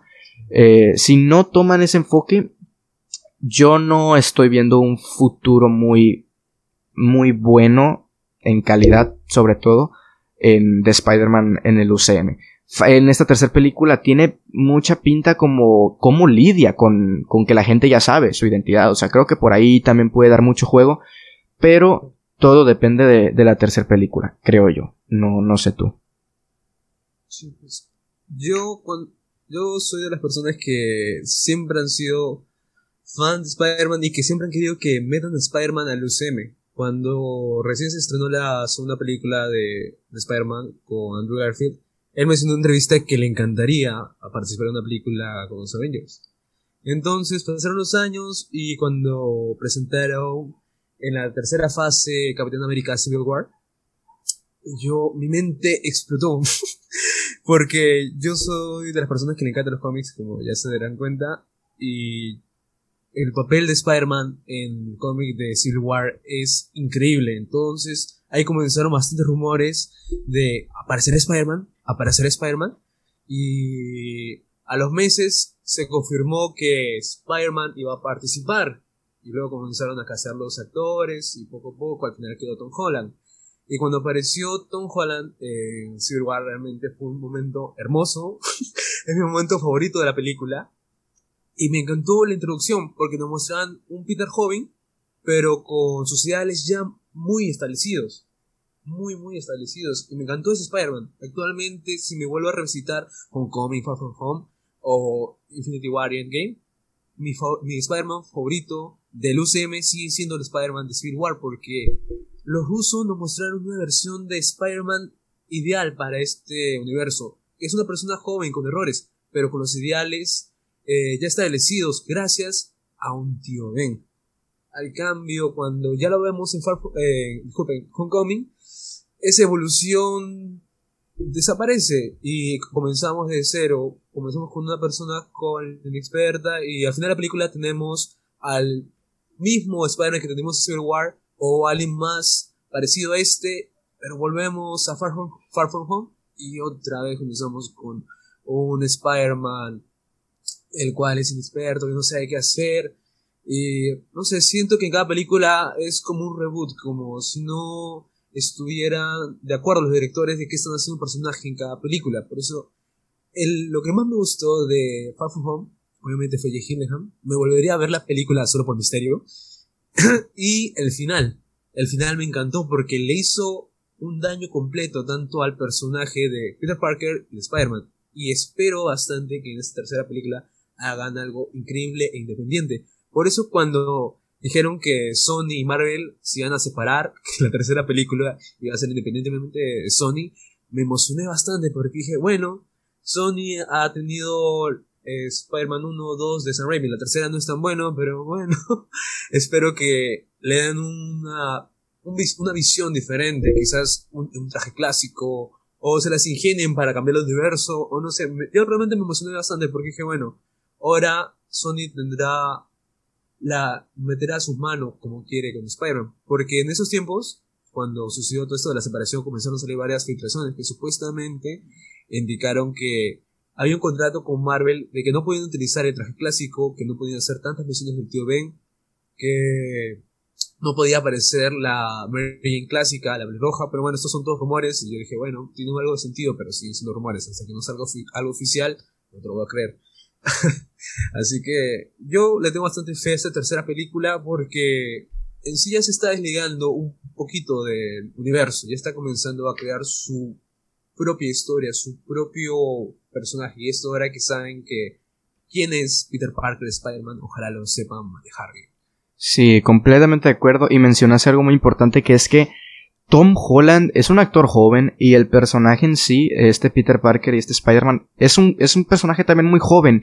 Y lo introducieron siendo muy joven para que vayamos como creciendo con él, ¿no? Como para que ahora sí, conforme pasen las películas, vaya creciendo él en la vida real como actor. Digo, como, pues él, como Tom Holland, en, en edad vaya, y también pues como un Peter Parker que va agarrando más experiencia, que va agarrando más, eh, más, pues sí, más experiencia. Entonces, creo que como futuro, sí, creo que sí tiene futuro. Futuro como sin especificar si es bueno o es malo. Creo que sí tiene futuro. Creo que mm, hay algunas películas más que van a salir si no se rompe el acuerdo y eso. Ahora, que sea bueno, que sea malo, yo sí creo que va a depender estrictamente de esta tercera película. Si esta tercera película, como comentas, termina pareciendo un reboot de nuevo y que vuelve a empezar y no se toquen estos temas como los que nos dejó el final y vuelve otra vez de menos a más, si es como de que ya no lo van a componer, o sea, si esto tres películas y has hecho lo mismo, no veo por qué en un futuro lo, lo, compongan. Entonces sí, yo creo que depende estrictamente de, de la tercera película. Eh, pero bueno, ya para, para terminar con el UCM, sobre si el, el, UCM ya está muriendo, tal vez, como si no lo se quiere aceptar, pero es como algo que probablemente pase. Creo que lo respondí un poco con sobre si era un error o un acierto. Creo que mucha gente sí está perdiendo el interés por esta franquicia, sí está perdiendo el hype, entonces yo creo que sí va de picada. Y, yo, yo, creo que el UCM sí ya va para abajo, para abajo, poco a poco, poco a poco, pero va para abajo. Entonces yo sí creo que está... O sea, creo que el UCM sí está más cerca de... de morir como tal a alcanzar un punto máximo como, como lo fue en Game y como lo fue Infinity War. No, no, o sea, no veo un... Sí creo que es un secreto, una muerte a, a voces. Como, es un secreto a voces. sí, no, no sé tú cómo lo veas. Yo también creo que, comparto tu opinión, ya tuvieron su punto más alto. Creo que el momento de Infinity War, o hasta pasando un poco en Game, fue la época dorada del, del cine de superhéroes. Creo que ahorita vamos a entrar a la era plateada, si es que la hacen bien, o si no, ya de frente vamos a la, a la era de bronce ya, o la, quizás la muerte definitiva del cine de superhéroes. Todo depende de que, qué haga Marvel. Porque en sí, la, Marvel es la más grande. Ella tiene ahorita la decisión de cómo va a ser el futuro del cine de superhéroes. Porque DC igual será grande, pero no tiene la misma, la misma popularidad con sus personajes. Claro, obviamente todo el mundo conoce a Batman, pero ahorita el, producto del UCM es el que más se está vendiendo. Así que ahorita... Y empezó completamente al revés. ¿Estarás de, ¿Estarás de, acuerdo que cuando salió el de 2008 Iron Man, nadie conocía a Iron Man salvo los lectores de los cómics? Exacto. ¿Quién conocía a los Avengers? La Liga de la Justicia, claro, todos conocemos. Los Avengers, ¿qué son esos? sí, sí. Eh, entonces, creo que podemos cerrar aquí con, con el UCM. Creo que podemos concluir en que no sé, como que va un poquito más para abajo, tiene sus, sus momentos, por supuesto, tiene sus, sus buenos momentos, pero creo que ya es una fórmula tan repetitiva que, que va a terminar cansando, si no es que ya, por lo menos a mí, ya me, ya me cansó. Eh, ok, el DCEU. Bueno, es DCEU, ¿verdad? O DCU. Extended Universe, creo que es universo extendido. Em, vamos, a, vamos a entrar ahora sí con el, con el universo de DC. Un universo, pues, un poco inestable. Se podría decir así, o sea, es, es, un universo que empezó al revés. Empezaron con crossovers y a partir de ahí empezaron a hacer películas individuales. Em, eh, hay, hay buenas películas, a mí me gusta Man of Steel, por ejemplo, me gusta Aquaman, con Shazam me la pasé muy bien también. eh, Shazam pareciera ser más un producto de Marvel que de DC. Pero me la pasé, me la pasé también muy bien viendo esa película. pero sí creo que es un universo ahora mismo muy inestable. O sea, como puede pasar algo, no. Es decir, Joker fue un caso aislado, todos sabemos, no tiene conexión. Eh, viene un nuevo Batman. Eh, viene una nueva Catwoman, no se sabe, el, el, Zack Snyder Justice League va a ser canon o no va a ser canon, eh, la, canon va a ser la de Josh Whedon. Es como que hay tantas preguntas que al final de cuentas no, no, no se conocen las respuestas y creo que es, o como puede salir algo muy bueno, puede salir algo muy malo, muy malo. Entonces vamos a hablar un poco, un poco de ello. Es, es em, imposible hablar de, del universo de DC sin mencionar a Zack Snyder, el que es probablemente el, pues el director de la mayoría, ¿no? O sea, dirigió Man of Steel, si no me equivoco. Dirigió Batman v Superman. ¿Cuáles más dirigió? Mm. Eh, Justice League. Sí, ajá, Justice League cuando la terminó. Entonces, ahí como que era, era el que Warner pues tenía en la mira, era el, que la apuesta, era el pilar. su George Whedon. Ajá, no, su... No, no, su... Ajá, su Kevin Feige. Entonces, no sé. Eh, aquí la pregunta, y, y sí me gustaría que, la respondieras primero. Tú, este, mm, es un director incomprendido, Zack Snyder. Yo me gustaría que la respondieras tú primero porque yo las únicas que he visto de, Snyder son las de eh, estas de DC y Watchmen. No, y Watchmen, no he visto 300 yo. ¿No has visto 300? No, no he visto. No, ajá, creo que es la mejor, no la he visto. Entonces, por eso yo no, yo no puedo decir es un director incomprendido si no he visto la que se supone que es la mejor. Pero, pero sí me gustaría que tú, que tú dieras tu opinión sobre, sobre esta pregunta. Sobre si Zack Snyder es, es en realidad un, un director incomprendido o la neta si es un director que, no digo que no sepa lo que haga, pero que, no sé, como que se le tienen en un pedestal muy alto los fans de, de DC. Estoy muy emocionado realmente de hablar de Zack Snyder. Ok, a ver. Porque es un director que yo lo conocí con 300. Y eso, 300 es una adaptación de un cómic, que sería mentirte que lo he leído, pero sí sé que es un cómic. Luego me alegra bastante que hayas visto Watchmen, porque yo también lo conocí, bueno, conocí Watchmen gracias a la película de Zack Snyder. Pero luego leí el cómic. Sí, y se sabe que es una mala adaptación, como adaptación. Exacto, porque o sea, la, la visión de Alan Moore eh, con Watchmen era bastardizar, la palabra si sonó fuerte, a los superhéroes, hacerlos humanos, hacerlos ver que son personas raras en una sociedad. Al cambio, o sea que Snyder dijo, hmm, qué buenos planos, vamos a hacer esto con slow motion, vamos a poner música de fondo, vamos a glorificar a Rorschach que sea el nuevo Batman. No. es como, por ejemplo, voy a poner un ejemplo súper random. Es, por ejemplo, que hagan un cortometraje sobre el veganismo. Entonces, digamos que McDonald's lo compra. utilizan las mismas escenas, utilizan algunos diálogos parecidos. Pero mientras que en el cortometraje te hablan sobre el veganismo, McDonald's lo va a vender como, eh, como publicitando su marca. Eso es prácticamente lo que hizo Zack Snyder con Watchmen. Y eso es lo que siento que también hace con tanto Batman v Superman, un poco con eh, Man of Steel. Porque el, Zack Snyder ve bastante que, se, que entre por los ojos. Que se vea muy genial, pero deja muy, pero muy de lado la historia o a veces lo sobrepiensa demasiado. Por ejemplo, cuando se estrenó Justice League, él utiliza una red social que se llama Vero. Y desde que se estrenó la Justice League, siempre ha estado subiendo fotos, fotos, fotos inéditas supuestamente y prácticamente te puedes ver la versión extendida con solo viendo las fotos de que suben Vero. Porque dice, acá en esta foto, al fondo podemos ver una luna. En esta luna fue donde eh, nació Superman. Al otro lado de la luna podemos ver un puntito más chiquito. Ahí, va, ahí viene Darkseid. Y es como que, bro, bro, no, sobre, expliques mucho. Cuando recién iban en Batman v Superman, él ya tenía planeado como 50 películas más.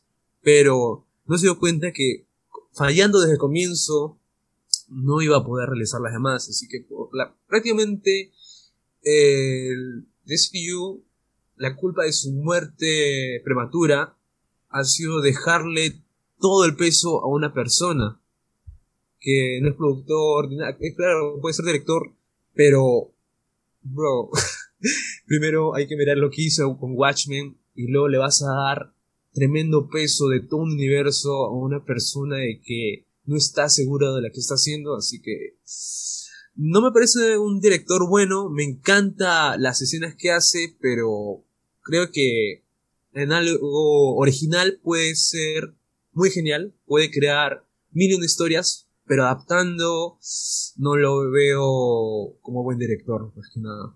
Ok, eh, pero dices que no te gustó la, pues, la adaptación de Watchmen porque no tiene nada que ver. Pero como, pero, como, película. sí me gustó. Me, me entretuvo bastante.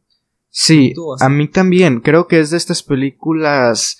Totalmente de acuerdo contigo. Y mi problema con Snyder es ese, el que o sobreexplica las cosas, o le encanta hacer todo tan oscuro y, y poner eh, slow motion y eh, una película Watchmen que dura dos horas y media, si no me equivoco, pudo haber durado perfectamente dos horas, eh, dos horas o, menos de dos horas, creo. Y si le quitas, si le quitas todas esas escenas de slow motion, te acorta muchísimo el tiempo.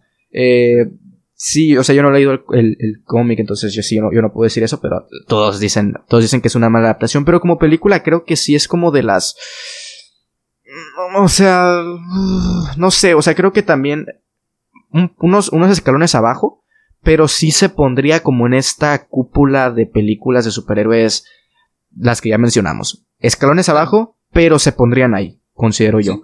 Eh, Ajá. Zack Snyder. No, no creo que sea un director incomprendido para nada. Eh, no sé si decir que sea un mal director, no he visto 300, entonces no puedo decir. Si, sí, sí que sí quiero verla, pero no creo que sea un gran director. O sea, creo que los fans, el propio Warner, le tienen muchísima confianza a Zack Snyder, que no sé si sea lo correcto. O sea, ya, ya lo mencionaste, le está dando tanto, tanta responsabilidad que no sé si uno lo pueda manejar él y, y dos, si lo maneja, no sé que también le salga. No sé, sí. creo que es un director muy, al igual que el, universo de DC, muy inestable. o sea, como te puede hacer algo muy bueno, igual y te puede hacer algo muy malo. Se está hablando mucho del Zack Snyder Justice League y todo eso. No sé, personalmente no tengo ningún tipo de expectativa por este corte, por esta versión. La voy a ver, pues porque todos la vamos a ver, yo creo. Eh, es una película que, pues, tenemos que ver si como ladra muerde Zack Snyder, si todo lo que habla y todas las fotos y todo el hype que crea, pues le va, le va, le va a jugar en contra o le va a jugar a favor. No tengo ningún tipo de expectativa, como digo, o sea, yo siempre que voy a ver una película digo, ojalá que sea buenísima. Nunca voy a decir, ojalá que esta película sea mala. ¿Por qué? Si voy a ver una película, no quiero que sea mala, quiero que sea buena. Entonces, ojalá que sea una muy buena película. Ojalá que sea una muy buena película. Pero no tengo ningún tipo de expectativa. Y la verdad sí creo que todo el hype que está generando, que todo eh, lo que está hablando, sí creo que le va a jugar en contra. O sea, sí creo que se está poniendo muy alto, muy alto, muy alto.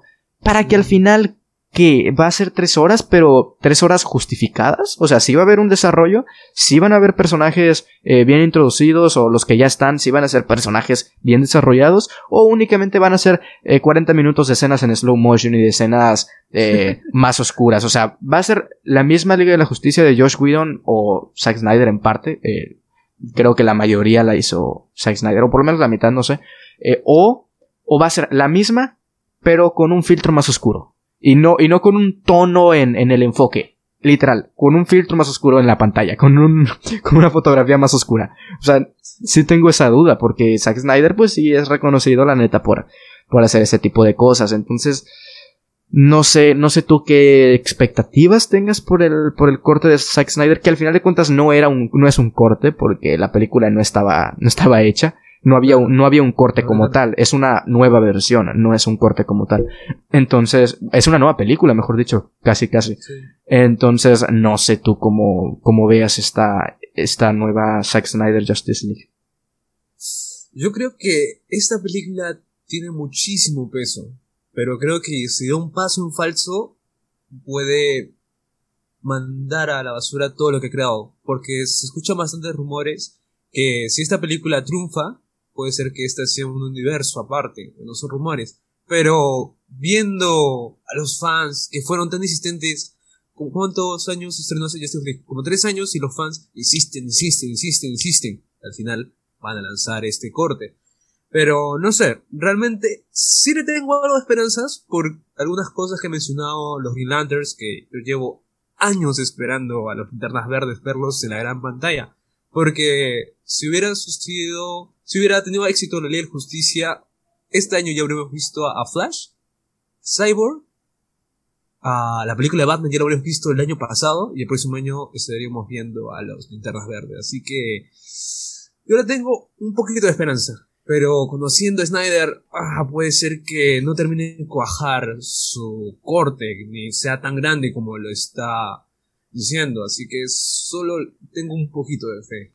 Creo que Zack Snyder está creando tanta expectativa que creo que sí le va a jugar en contra. Y no sé, tengo el, el no, no la esperanza, sino tengo como este, ah, ¿cómo decir? Como este miedo tal vez de que sea una película de puro fanservice, pero fanservice injustificado. O sea, eh, que, el, que Zack Snyder está preguntando en, en, en, o está lanzando en, en Vero imágenes del, Superman de traje con el traje negro y la gente se aloca y entonces va a decir, ah, Ok, entonces sí lo vamos a usar. A la gente le gusta, lo vamos a usar. Lanza otro, otra imagen con, Darks, con el Darkseid este en pésima calidad. Ok, la gente le está gustando, vamos a usar esta versión de Darkseid. Como que tiene tantas cartas que las está lanzando, les está lanzando, les está lanzando para ver cómo reaccionan los fans y a partir de ahí hacer su corte. Y no sé si eso termine saliendo en un buen producto como tal que en ese momento te puedas emocionar porque, ah, salió este Darkseid, el Superman de traje negro, pero está justificado. O sea, saliendo de nuevo, saliendo de la sala de cine, ¿te va a complacer como tal? O, un día después, ya que duermas y se te pasa el hype y ya que sueñes con el Superman de traje negro? eh, creo que sí está como intentando hacer un fanservice que no sé hasta qué punto le, le, vaya a salir favorable. Lo que hace Zack Snyder. Eh, ajá una cosita más. Lo que tengo bastante miedo de este corte es que en Vero haya las, lanzado demasiado. Por ejemplo, cuando se estrenó el tráiler de, de... No, claro, el Batman vs. Superman. Eh, Zack Snyder dijo, no están viendo ni el 20% de la película. Y, bro. Ahí ya te, viendo el tráiler ya sabes más o menos qué va a pasar. Bueno, la muerte de Superman sí fue inesperada, pero... Aparte del tráiler, no en la película no muestran más allá. Así que. Y está diciendo que, ajá, está diciendo que que lo que sal que no va a utilizar nada de lo que está en el en la película del 2017 o 16, mm. no sé de qué año sea. Eh, entonces, no sé, no sé, habrá que ver el año que viene. Tres horas de película, cuatro, ¿cuántos son? ¿O seis? No. no, no confirmo bien cuántos serán. Dicen algunos que van a ser una miniserie, pero bueno. A ver. Sí, porque para HBO Max. Sí, sí, pues es mejor. Sí, a final de cuentas, ojalá que estemos hablando todos de que fue una buena película. Ojalá. Ya, ojalá. Sí, ya, ya, ya se tendrá que, que saber en un año. Pero ok. Los siguientes dos subtemas creo que se pueden tomar de la mano. Si hay un, vemos un futuro prometedor en este, en este universo y a la vez es un universo desaprovechado. Tenemos a personajes como lo son Batman, Superman, Wonder Woman, en general, la Liga de la Justicia. Es, son personajes que a todos nos gustan, son personajes de que donde los puedes explotar muchísimo, pero que pues ya lo comentamos no está saliendo tal vez como los fans quieren o, esperan. Hay un futuro prometedor. No sé tampoco si se vaya a establecer. Es que, o sea, nosotros estamos que como futuro prometedor entramos ahí en, si la película de Robert Pattinson termina siendo tan buena que de ahí se arman un, universo, eso no lo vamos a saber hasta que salga la película. Y si nos centramos en este universo, en el que, del de Zack Snyder, vaya, o el de Josh Whedon, no sé. No veo un futuro prometedor. La verdad, en este universo, a menos de que se pongan las pilas y de plano decidan ordenar sus cosas y, y, y hacer un universo establecido y hacer películas, tranquilo, que se tomen su tiempo. No sé, como que por un momento como que pareciera que le quieren ganar la carrera a Marvel, pero Marvel ya lleva 10 años, güey. Marvel Marvel ya tiene un universo establecido, sea bueno o sea malo, tiene un universo establecido. Y DC ni siquiera tiene un universo establecido. Entonces no sé si se le vea un futuro prometedor. Si estoy con una duda, tirándome más a, a, muy pocas esperanzas de que sí sea un futuro prometedor, la verdad. No sé, no sé tú cómo lo veas en ese sentido. ¿Tú ves al Batman de Pattinson con un Superman? ¿Tú te lo imaginas? Mm, creo. Eh, ahorita, como con Cavill, no. O sea, creo que. Con otro. Con un, en el mismo universo, con un Superman, una Wonder Woman. Mm. ¿Tú te lo imaginas que Matt Reeves piense, ah, en la segunda puede ser que haga una referencia a Superman volando? Mm, mira, no me los no, o sea, no me imagino como a un Pattinson que, seamos honestos, en estos momentos no tiene el cuerpo de un Batman, por ponerlo así. Eh, sobre todo con lo que ya nos acostumbró Ben Affleck. No lo veo así como al lado de un Superman y que el Superman le doble la altura y el peso y, esté mamadísimo y que la Wonder Woman esté más mamadísima que Robert Pattinson. No lo veo así, pero no tengo dudas en que Matt Reeves sí haga eso. Eh, Matt Reeves ahorita en su primer película está lanzando todas las fichas, o sea, está metiendo un montón de villanos y está prometiendo, está prometiendo que vamos a ver una faceta más detectivesca de, de Bruce Wayne, que es lo que también hace falta. Eh, entonces, mm, por parte de Matt Reeves, yo creo que sí, él se lo imagina, pero yo como fan no me imagino a Robert Pattinson al lado de un Superman y de una Wonder Woman, no sé, es un buen actor por supuesto, es un buen actor. Pero como no hemos visto ni siquiera un tráiler como para verlo, no, no estoy tan seguro de si me lo imagino. Es que con la imagen que salió, no, no te imaginas nada. Está en, un fondo rojo, ni siquiera lo estás viendo cuerpo completo. No, no, no te, apenas con un tráiler podemos decir, tanto con su actuación, como con su postura física, como su, con, con, con el traje, podremos decir, mira, me lo imagino. Pero hasta que no veamos un tráiler al Batman de Robert Pattinson, yo sí no lo logro conectar con un Superman y con un universo. Mm. Tú dices que no. O sea, yo me lo imagino más que nada estas películas de Batman con Matt Reeves como una, una tipo de trilogía de Nolan 2.0. Pero que en esta oportunidad sí exploten la Batifamilia. Más que nada porque en la trilogía de Nolan tenemos a Batman, un par de personajes, a Catwoman, un Robin entre demasiadas comillas, se acabó. A cambio acá, yo creo que si están acá en esa primera película, Matrix estaba echando bastante al asador, dígase, con bastantes villanos establecidos. Y yo creo que él, en esta trilogía, si es que quiere hacer, va a comenzar a meter bastantes personajes de la Batifamilia. Dígase Barbara Gordo, Nightwing, eh, un Robin, ahora sí establecido, eh, Razal Ghul, yo creo que primero va a explotar el mundo de Batman, porque el mundo de Batman tiene bastantísimo que explotar que no se ha visto casi nada en el cine. Es que el universo de Batman podría ser un universo aparte del del DC, del del DCU. Claro. claro, porque siendo sinceros, nunca hemos visto en el cine un Robin hecho y derecho. Hasta el momento. Y ese es el acompañante de nuestro Caballero a la Noche. Así que me parecería, me parecería muy genial que Matt Reeves primero sepa explotar todo el mundo Batman y después conecte un poco más a los demás superhéroes. Se me haría muy genial todo un universo con ese tipo de tono porque en la primera, las primeras imágenes y el primer teaser de, de Batman se ve muy genial, se ve como el estilo de Joker. Porque si vemos el, las pruebas de cámaras de Harley Quinn uh, Birds Prey y comparamos con el de, de, Batman, son tonos completamente diferentes. Y si le dan la le dan el control completo o bueno, el control suficiente a Matrix, yo sé que puede ser algo muy genial. Sí. Me encantaría ver que sepa explotar eh, al, al murciélago. Y no única. Ajá, sí, sí, Claro, dime, dime. Ah, bueno, yo decía, y no únicamente a, la Batifamilia, sino a todos sus villanos. O sea, está el, el pingüino de Riddler, eh, la propia Catwoman. Es, tiene Joker. veremos a un Joker, eh, Mr. Freeze. Creo que tiene muchísimo. Es que el universo de Batman es, es muchísimo y por eso es mi personaje favorito. Aparte de por él como superhéroe, eh, toda su, todo su universo, todos sus acompañantes. Hay tres Robins. o sea, Damian, Damian Wayne, eh, Jason Todd y Rick Dalton. Rick, no, ¿cómo se llama? Rick Dalton. No, eh, eh, ah, se me fue el nombre. Dick Grayson. Dick Grayson. también te lo hacen. Eh, ah, el otro sí. Drake, el, Este, el que nadie se acuerda. y, y, y, o sea, tiene muchísimo por explorar y, y, habrá que ver porque yo sí veo a este Matt Reeves como que sí interesado interesado por lo menos. Así que habrá que, habrá que ver. Este, mm, ¿ibas a comentar algo que te interrumpí? Ah, claro. Hablando un poquito fuera de Batman. El, el universo de DC, un universo desaprovechado. Yo creo que sí. Demasiado desaprovechado. Porque en la primera gran caída que fue la ley de la justicia, todos comenzaron a colapsarse diciendo ¿qué hacemos? ¿qué hacemos?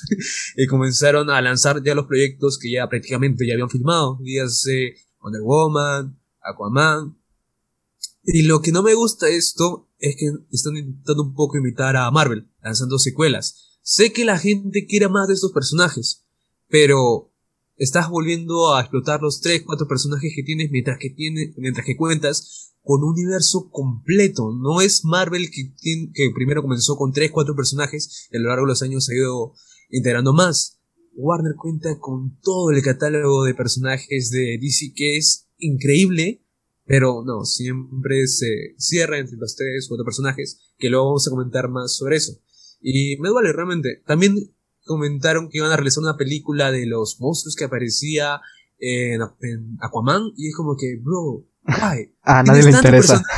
Exacto, a nadie le interesa. O sea, puede ser que hagas un tipo de thriller interesante, pero bro, tienes un millón de personajes detrás y vas a preferir, preferir hacer una película de algo que pareció cinco minutos en la película de Aquaman. Es como que... Y la neta es que no tienen mucho riesgo que correr, porque al contrario de, de Marvel, la mayoría de los personajes son conocidísimos. O sea, tú puedes hacer una película, lo que tú quieras, de Catwoman, X pues es una película de Catwoman y la gente va a ir a verla, porque Catwoman es un personaje conocidísimo, leas cómics o no leas cómics. Entonces, eh, creo que no tiene mucho riesgo y, como que se la piensan mucho en lanzar estas películas de, o expandir su universo a, otros niveles en donde debería de estar para no ser un, un, universo desaprovechado. Sí, concuerdo, concuerdo completamente contigo. Este, mira, el siguiente punto, me gustaría que me respondieras tú porque no, no logré darle el, enfoque a la pregunta, o, mejor dicho, a mi respuesta, sobre si Batman es el único superhéroe en DC. ¿Tú qué opinas? Y, también como a qué te referías más con la pregunta también. Claro, eh, cuando planteé esa pregunta comencé a más que nada recapitular las películas de DC a lo largo de, los años. Primero comenzamos con Superman, con... disculpa, me olvidé el nombre del actor, pero comenzamos con ese mítico Superman. Luego comenzamos con Batman. Seguimos con Batman. Llegaron los 2000, seguimos con Batman. Ah, Luego ok. Sí. volvimos a un, par de años con Superman, pero volvimos con otra vez con Batman. Y lo, seguimos otra vez con Batman. En, series, Cofan, con Batman. Batman por todos lados. Ajá, sí, sí. Que, como mencioné, tenemos mil personajes en DC, pero el punto de atención es el murciélago. Ok, ah, ok, sí, para ese, para esa iba la, el enfoque de la pregunta. Fíjate que estoy totalmente eh, de acuerdo en esa pregunta un poco, eh, ¿cómo decir? Irónica hasta cierto punto. O sea, ¿es el único superhéroe? ¿Acaso es el único superhéroe que no hay más películas? Es cierto, la serie animada de los 60, si no me equivoco. Eh, luego, desde Tim Burton, Eh, los de Christopher Nolan, ahorita con Ben Affleck, eh, viene la de Robert Pattinson, es cierto, y la serie también, por supuesto, la serie de Gotham, que tuvo cinco temporadas, que son cinco años, o sea, es, es, también mucho tiempo, es el único personaje. Fíjate que es lo que pareciera. Fíjate que es lo que pareciera. Disculpa por cortarte, pero también ahorita que van a hacer spin-offs de las películas de Matt Reeves. Antes de estrenarse van a sacar un tipo de Gotham, pero en el universo de Matt Reeves, y también van a hacer una serie de Catwoman. O sea, es como que, bro, tranquilízate. Primero lanza la, la película y luego, si quieres, sacan un proyectos, pero igual si siguen centrando en Batman. Sí, sí, y fíjate, tal vez no estaríamos. Eh, perdón, se me va la voz ya.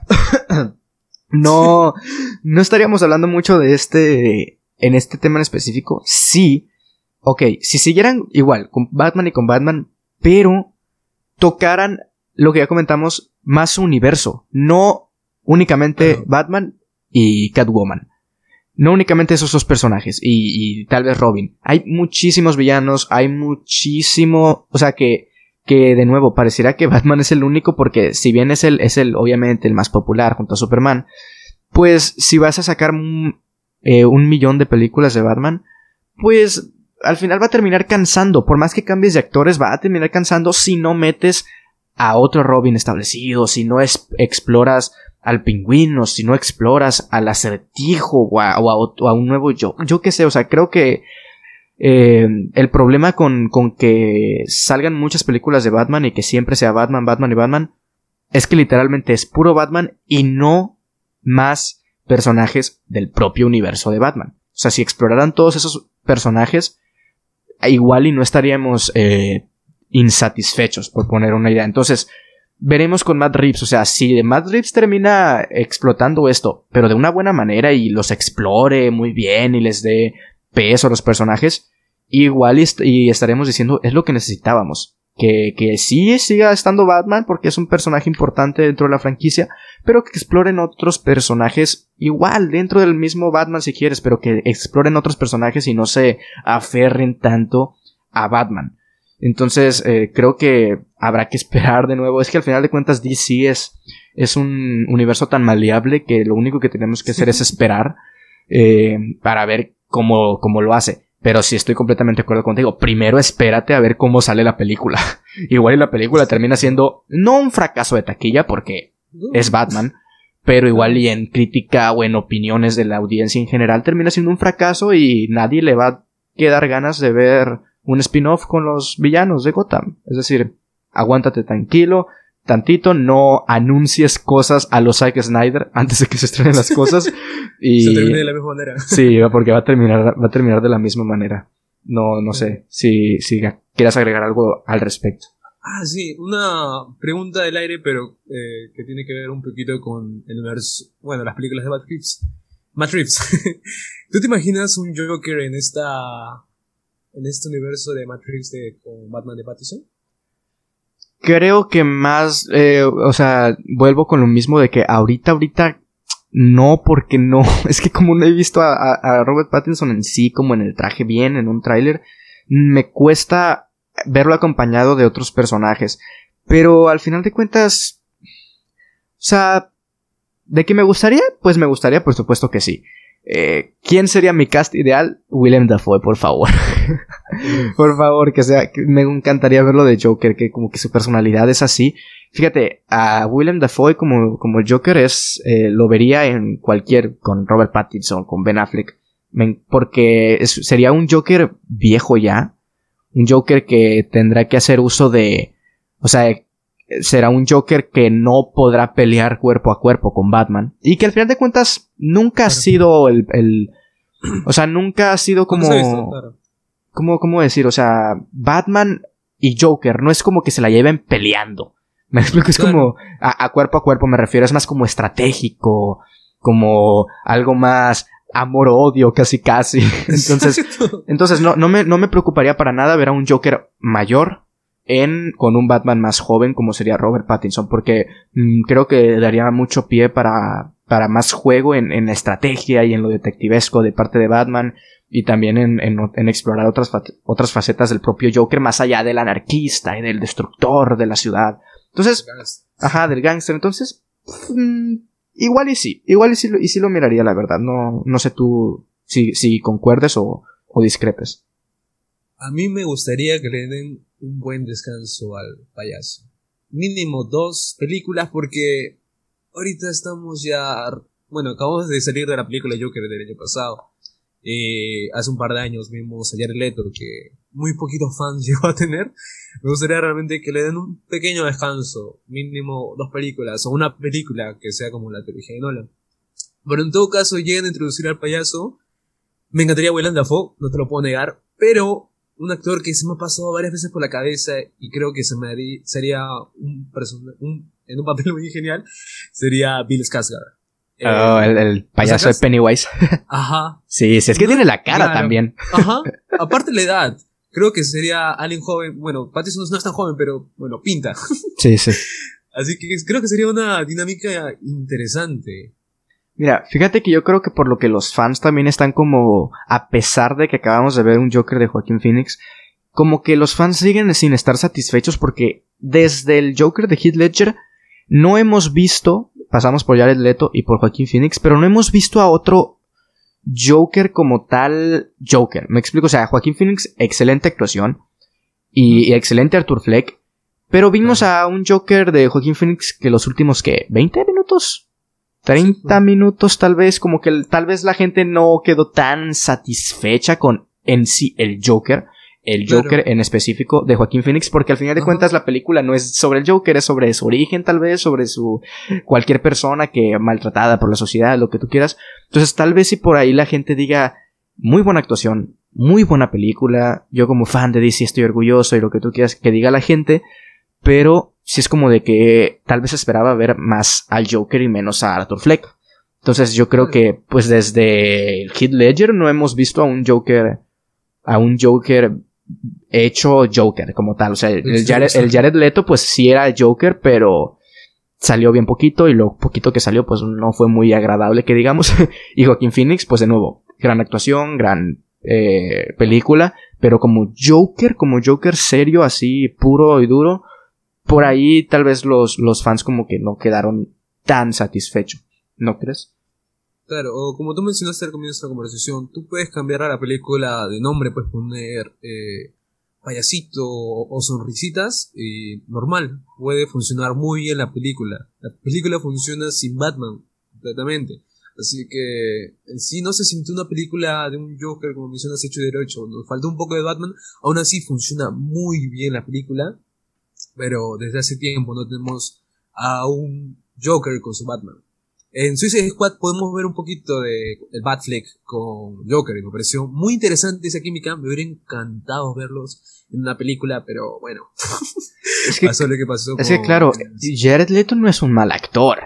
Jared Leto no es un mal actor, pero es que igual la apariencia, ¿no? Como que descolocaba mucho estos tatuajes y los dientes. Sí, no, no, no se miraba muy mal. O sea, no pare un Joker gangster, pero no un Joker que te diera miedo y que, o sea, iba en un carro eh, todo. Su risita. Ah, sí, sí. No, creo que un factor importantísimo del Joker es su risa. Y Joaquín Phoenix hizo una maravillosa risa. Y Heath Ledger hizo una maravillosa risa.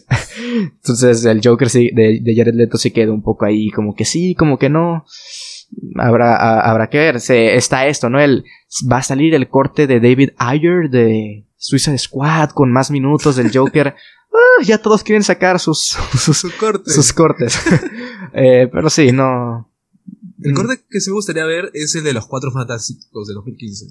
Mm, también de. ¿Cómo se llamaba? Josh Trank. ¿Es Josh Trank? Sí, porque la película, en mi opinión, creo que es la peor película de superhéroes que, que existe.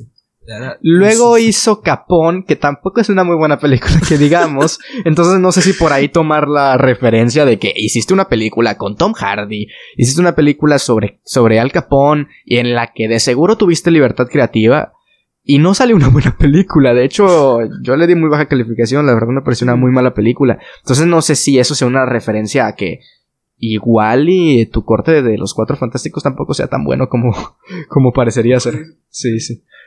Eh, es interesante igual verla. Sí, sí. Nada por morbo. Ajá, sí, para ver. qué tan mala eh, eh, pudo haber sido si mejora la versión, eh, la versión que vimos en cine o la empeora. Sí, yo creo que no hay, no hay oportunidad de que la empeore.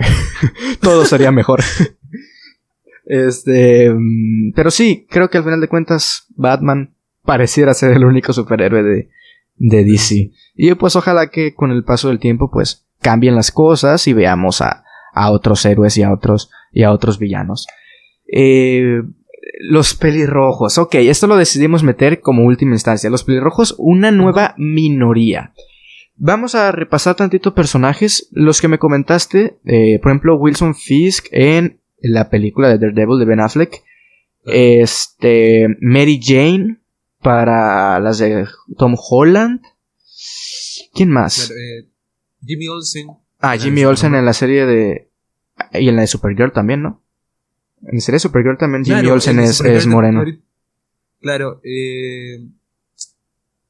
La de The Flash. me fue ah, eh, Wally West. Wally. Ah, bueno, los dos. Wally West en la serie, que es pelirrojo también.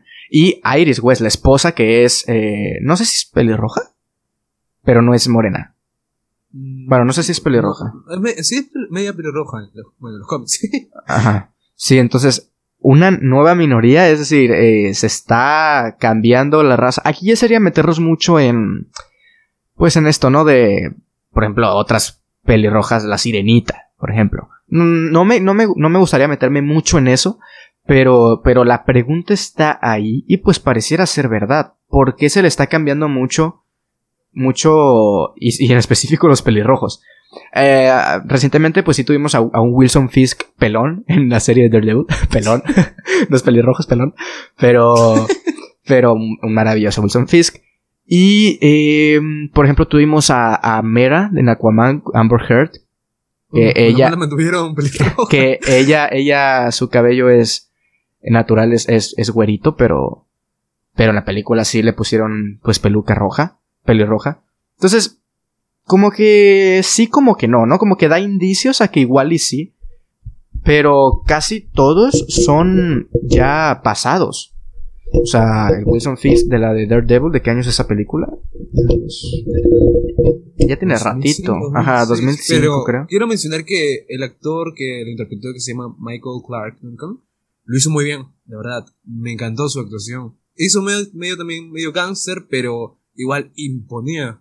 Era un personaje que fácilmente podía ser de los cómics. Pero algo que quería bastante comenzar era eh, comentar era, por ejemplo, el Jimmy Olsen de la serie Supergirl. Jimmy, eh, Jimmy Olsen, pelirrojo, es alguien delgadito, alguien medio tímido. A cambio vemos Supergirl, que Jimmy Olsen es alguien mamadísimo, el inseguro de él. y es como que, bro, a menos si le vas a cambiar la raza, mantén lo básico de él sé fiel al personaje original. no hay ningún problema que la quieras cambiar la raza, pero, bro, ahí tienes los cómics para saber cómo es. Igual Mary Jane, que acá se llama Michelle Jones. Ok, si quieres crear un nuevo personaje, mm, hazlo de cero, no le pongas el mm, apodo. Ajá, no, no la abrevias con MJ tampoco. Nuestra clásica pelirroja que era extrovertida, que era divertida, que era fiestera, y acá es completamente todo lo contrario. es como que a mí me parece normal que quieran cambiar la raza, estamos en nuevos tiempos, pero mínimo hay que serle fiel, en mi opinión, al lo más básico del personaje. Sí, en, mm, ajá, exacto, su personalidad. Creo que creo que en el clavo y lo quería comentar también. Al final de cuentas, ah, eh, si habrá gente que prefiera verla a, ver a ese personaje como son en los cómics, igualmente físicamente, o sea, el color, la tez, el cabello. Pero si vas a cambiar cambia, no me importa con que uno pues sea fiel a los cómics. En, en, el, en el sentido de lo que ya comentas, de que si es un personaje extrovertido, que sigue siendo extrovertido, no que sea tímido, como acá con las de Spider-Man. Eh, o, o, y también, pues, que sea un buen actor. O sea, a mí, es como en esto de los Oscars, ¿no? Que, que va a haber un requisito de que debe de haber diversidad, algo así. Mm, creo que al final de cuentas lo que se debería de valorar en los premios es la calidad actoral, no si es de una raza u otra raza y no, no me refiero exclusivamente a test eh, de color negro, sino a, los blancos también, o sea, me da igual si es la raza, me da igual la, raza. La sea buena, no importa si sea blanco, negro, chino, latino. Exacto. Lo que importa es la, la actuación, la capacidad de hacer de las personas. Realmente el color, el idioma queda muy de lado. Mientras que sea bueno, haciendo algo, hay que aplaudirlo, más que nada. Sí, sí, sí, completamente. Creo que, creo que indagar más en el, en el tema sería igual y buscarle pestes al cerote, pero creo que dimos con el clavo en que si vas a cambiar la raza, ok, cámbiala, adelante. Estamos en nuevos tiempos, pero mantén lo básico del personaje. Mantén lo básico. Si es extrovertido, que sea extrovertido. Si es un, eh, es un anarquista, que sea un anarquista. Mm, no sé. Eh, ahí, ahí ya, pues depende de los estudios y de, y de los guionistas que quieren agradar a, todo mundo, ¿no? Pues no se puede, no se puede agradar a todo el mundo. Aunque tengas buenas intenciones, no se puede agradar a, todo el mundo.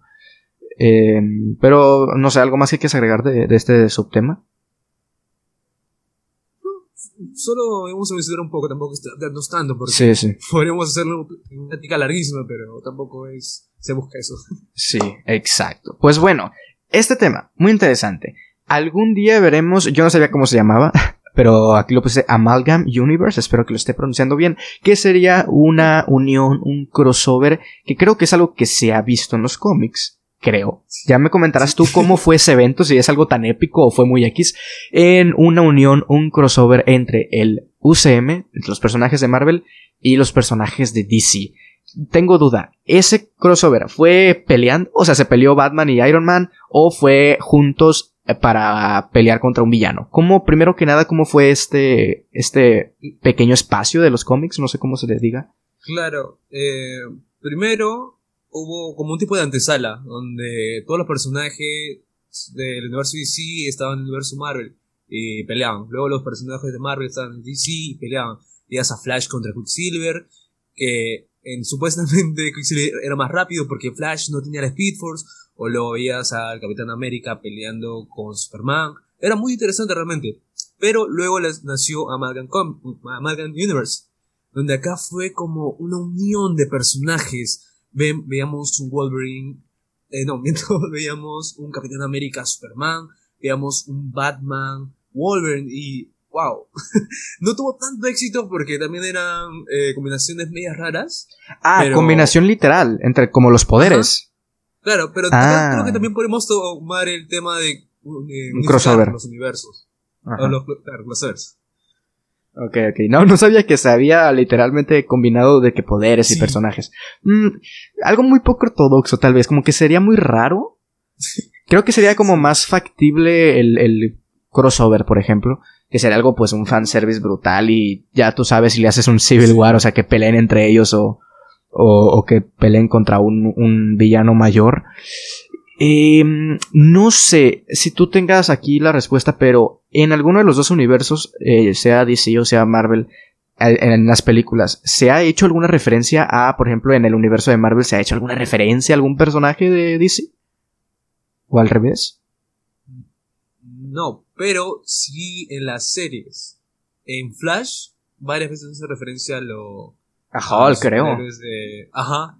A Hulk, Spider-Man. Ah, sí, Spider-Man también, sí. Sí, sí, es cierto, en, la, las series... Podría ser ahí comenzar un poquito, aparte, como vimos en la serie de The Flash, no sé si hayas visto, apareció Ezra Miller. Sí. Sí, eso ya, ya abre un montón de puertas. O sea, eso, mira, eso lo pudieron poner, y creo yo que lo pusieron únicamente como para tener la puerta abierta para cualquier cosa. No, yo creo que pusieron eso y no dijeron, ok, a partir de aquí vamos a hacer esto. Creo que no tenían nada planificado, sino que únicamente dijeron, vamos a hacerlo ahorita que está la oportunidad. Ahorita que está el crossover de tierras, eh, de Crisis en Tierras Infinitas, vamos a meter a Ezra Miller y pues ya está la posibilidad ahí. Si en 10 años queremos hacer un crossover, en 10 años será pero ya está, ya está la puerta abierta. Creo que, creo que por ahí fue. Pero mira, sería muy interesante, sería muy interesante y, y algo que sin duda pues sería muy hypeante y sería la película más taquillera, yo creo, otra vez de la, de la, de la, historia como ahorita lo es en Game.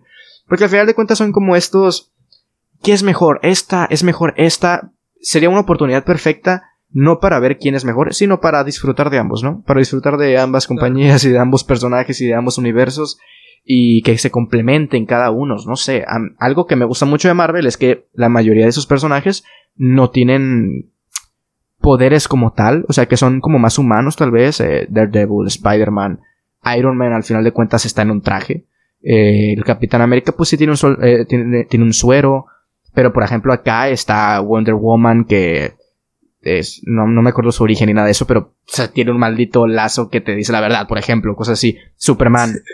así se llama. Literalmente eh, un hombre de acero.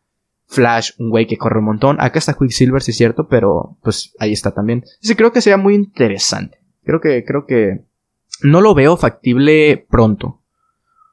Pero porque sí creo que Marvel está muy metido en su universo y DC está muy ocupado en intentar arreglar su universo. si se le conoce, si se le puede llamar como universo. Eh, y yo creo que cuando Marvel diga, y si en algún momento, ¿no? Disney dice, ya me harté del dinero, y dice, vamos a bajarle a nuestra producción de películas, y cuando DC diga, ya tenemos un universo establecido, armen un algo ahí. Creo que, creo que sería eso lo más, lo más factible cuando ambos universos ya estén eh, más relajados o cuando ya no le vean muchas posibilidades por su propia cuenta.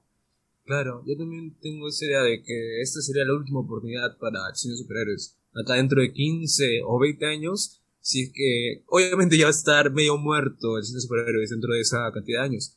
Creo que esta sería la última oportunidad para renacer y resurgir. Creo que ese ya sería el último punch que tienen las dos compañías. Sí, sí. Y igual y si, en, y si en 15 años ya murió el, cine de superhéroes, pero hacen este crossover, va a ser un éxito en taquilla. Va a ser como después de 15 años volveremos a ver superhéroes. No, sí, por lo menos una película, quién sabe, pero es un crossover entre las dos compañías. Sería algo muy, pues de entrada llamativo, de entrada interesante. Eso no se lo quita a nadie. Ya ver cómo sale como producto, pues apenas viéndolo. Pero sí, yo creo que sería como la última ficha, como ya no tenemos nada que jugar, pum, vamos a hacer el crossover que todo el mundo espera. o, como es el dicho que nadie esperaba, pero que todos necesitaban, o al revés, que esperábamos, pero, pero no necesitábamos, algo así, sépala. ese, ese, dicho también de los, de los superhéroes. Pero sí, yo creo que apenas, que apenas ahí. Eh, algo que agregar o pasamos ahora sí con el, con el último subtema. ¿Lo menciono o tú lo quieres mencionar? Eh, mira, los editoriales diferentes a, llámese Marvel, llámese DC. Hay chance para ellos en este subgénero de superhéroes. Por ejemplo, tú que viste The Umbrella Academy. ¿Ves eh, algo, no, no, no como una película, o sea, ya en, sus propias series, en sus propios universos. Pero, por ejemplo, The Umbrella Academy tiene tiene jugo de dónde sacar. Otras como cuáles, eh, B de, de venganza, no es de superhéroes, ¿no? Pero... Como The Boys, de Amazon Ah, claro, The Boys, sí, sí. O Hellboy. Sí, hay, hay muchas. Ajá. Eh, pero, por ejemplo, de Umbrella Academy, ¿tú cómo la ves? Yo creo que ahorita en el cine está tan, ya sé, tan lleno, tan repleto de películas de Marvel que DC, que las otras editoriales no, no creen que tienen futuro para el cine. Ahorita están apostando bastante en las series. Así que ahí están tratando de establecerse un poquito, aunque la calidad es variable. algunos les puede encantar, pero siendo sinceros, no es tan buena.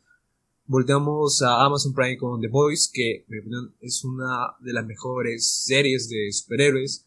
O volvemos a ver en HBO con Watchmen, que es muy buena. Sigue siendo de sí, pero es un universo muy alejado al de Batman, Superman, Wonder Woman. Así que yo creo que hay chance para las otras editoriales, pero en televisión, porque en cine no. Por ejemplo, la de Hellboy, Hellboy el año pasado se estrenó. ¿Quién se acuerda de esa película? ¿Quién se acuerda de esa película? O sea, la mayoría de los fans aún siguen pensando que la, tercera entrega de con Guillermo del Toro, cuando ya se estrenó el mini reboot, que fue, fue pésimo en todo sentido. Sí, sí. A mí, por ejemplo, me gusta muchísimo The Boys y la estoy esperando con todas las ganas que se estrene en septiembre. Por ejemplo, The Umbrella Academy, pues sí, yo no la vi. Pero totalmente de acuerdo en que ahorita el cine de superhéroes está muy saturado en el cine, literal. Está tan saturado que como que les da miedo también. O sea, como que les da miedo de... es que este fin de semana se estrena Wonder Woman y el un mes se estrena Black Widow, por ejemplo, ¿dónde metemos la película de Umbrella Academy? Personajes que nadie conoce, por ejemplo. Entonces, ahí sí, sí es como que es, es un riesgo muy grande y creo que tendrían todo por perder. Y en una serie de televisión, pues de entrada el presupuesto es mucho más bajo, eh, lo pueden recuperar en una plataforma como Netflix. Netflix hace popular lo que sea.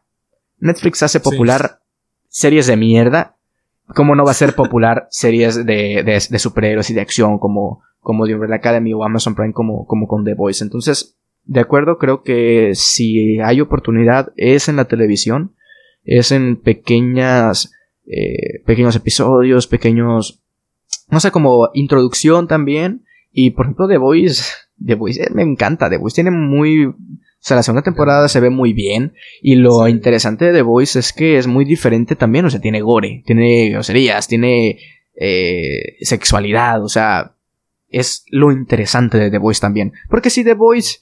No sé cómo sea de Umbrella Academy, o sea, no sé qué tan diferente sea de películas como Marvel o DC, pero pues The Voice sí es diferente, o sea, si a The Voice la pones como la misma premisa, en que los superhéroes son los malos y los estos eh, hombres eh, son los buenos, pero le quitas el gore, le quitas toda esta esencia de, adultos que tiene ahorita la serie, no sé si pegaría de igual manera. Creo que, creo que eso es lo interesante de The Voice, pues entonces, no sé si The Umbrella Academy también se diferencie o sea casi lo mismo regular, también tiene algo de gore, eh, chistes de humor negro, pero no sé, no lo veo a nivel de Voice, pero sí está cerca, sí está muy entretenida.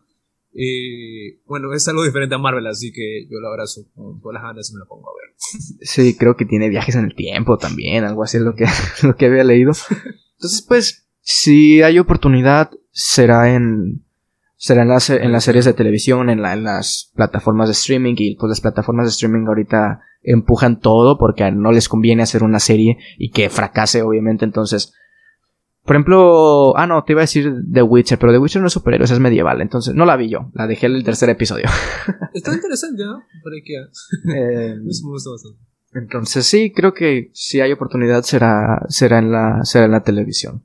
Este, pero, pero bueno, Gabo, algo que tengas que agregar sobre en sí como el, subgénero ya en general o específicamente alguno de los subtemas o algo que te haya quedado la espinita de lo que te gustaría hablar. Uh, realmente no.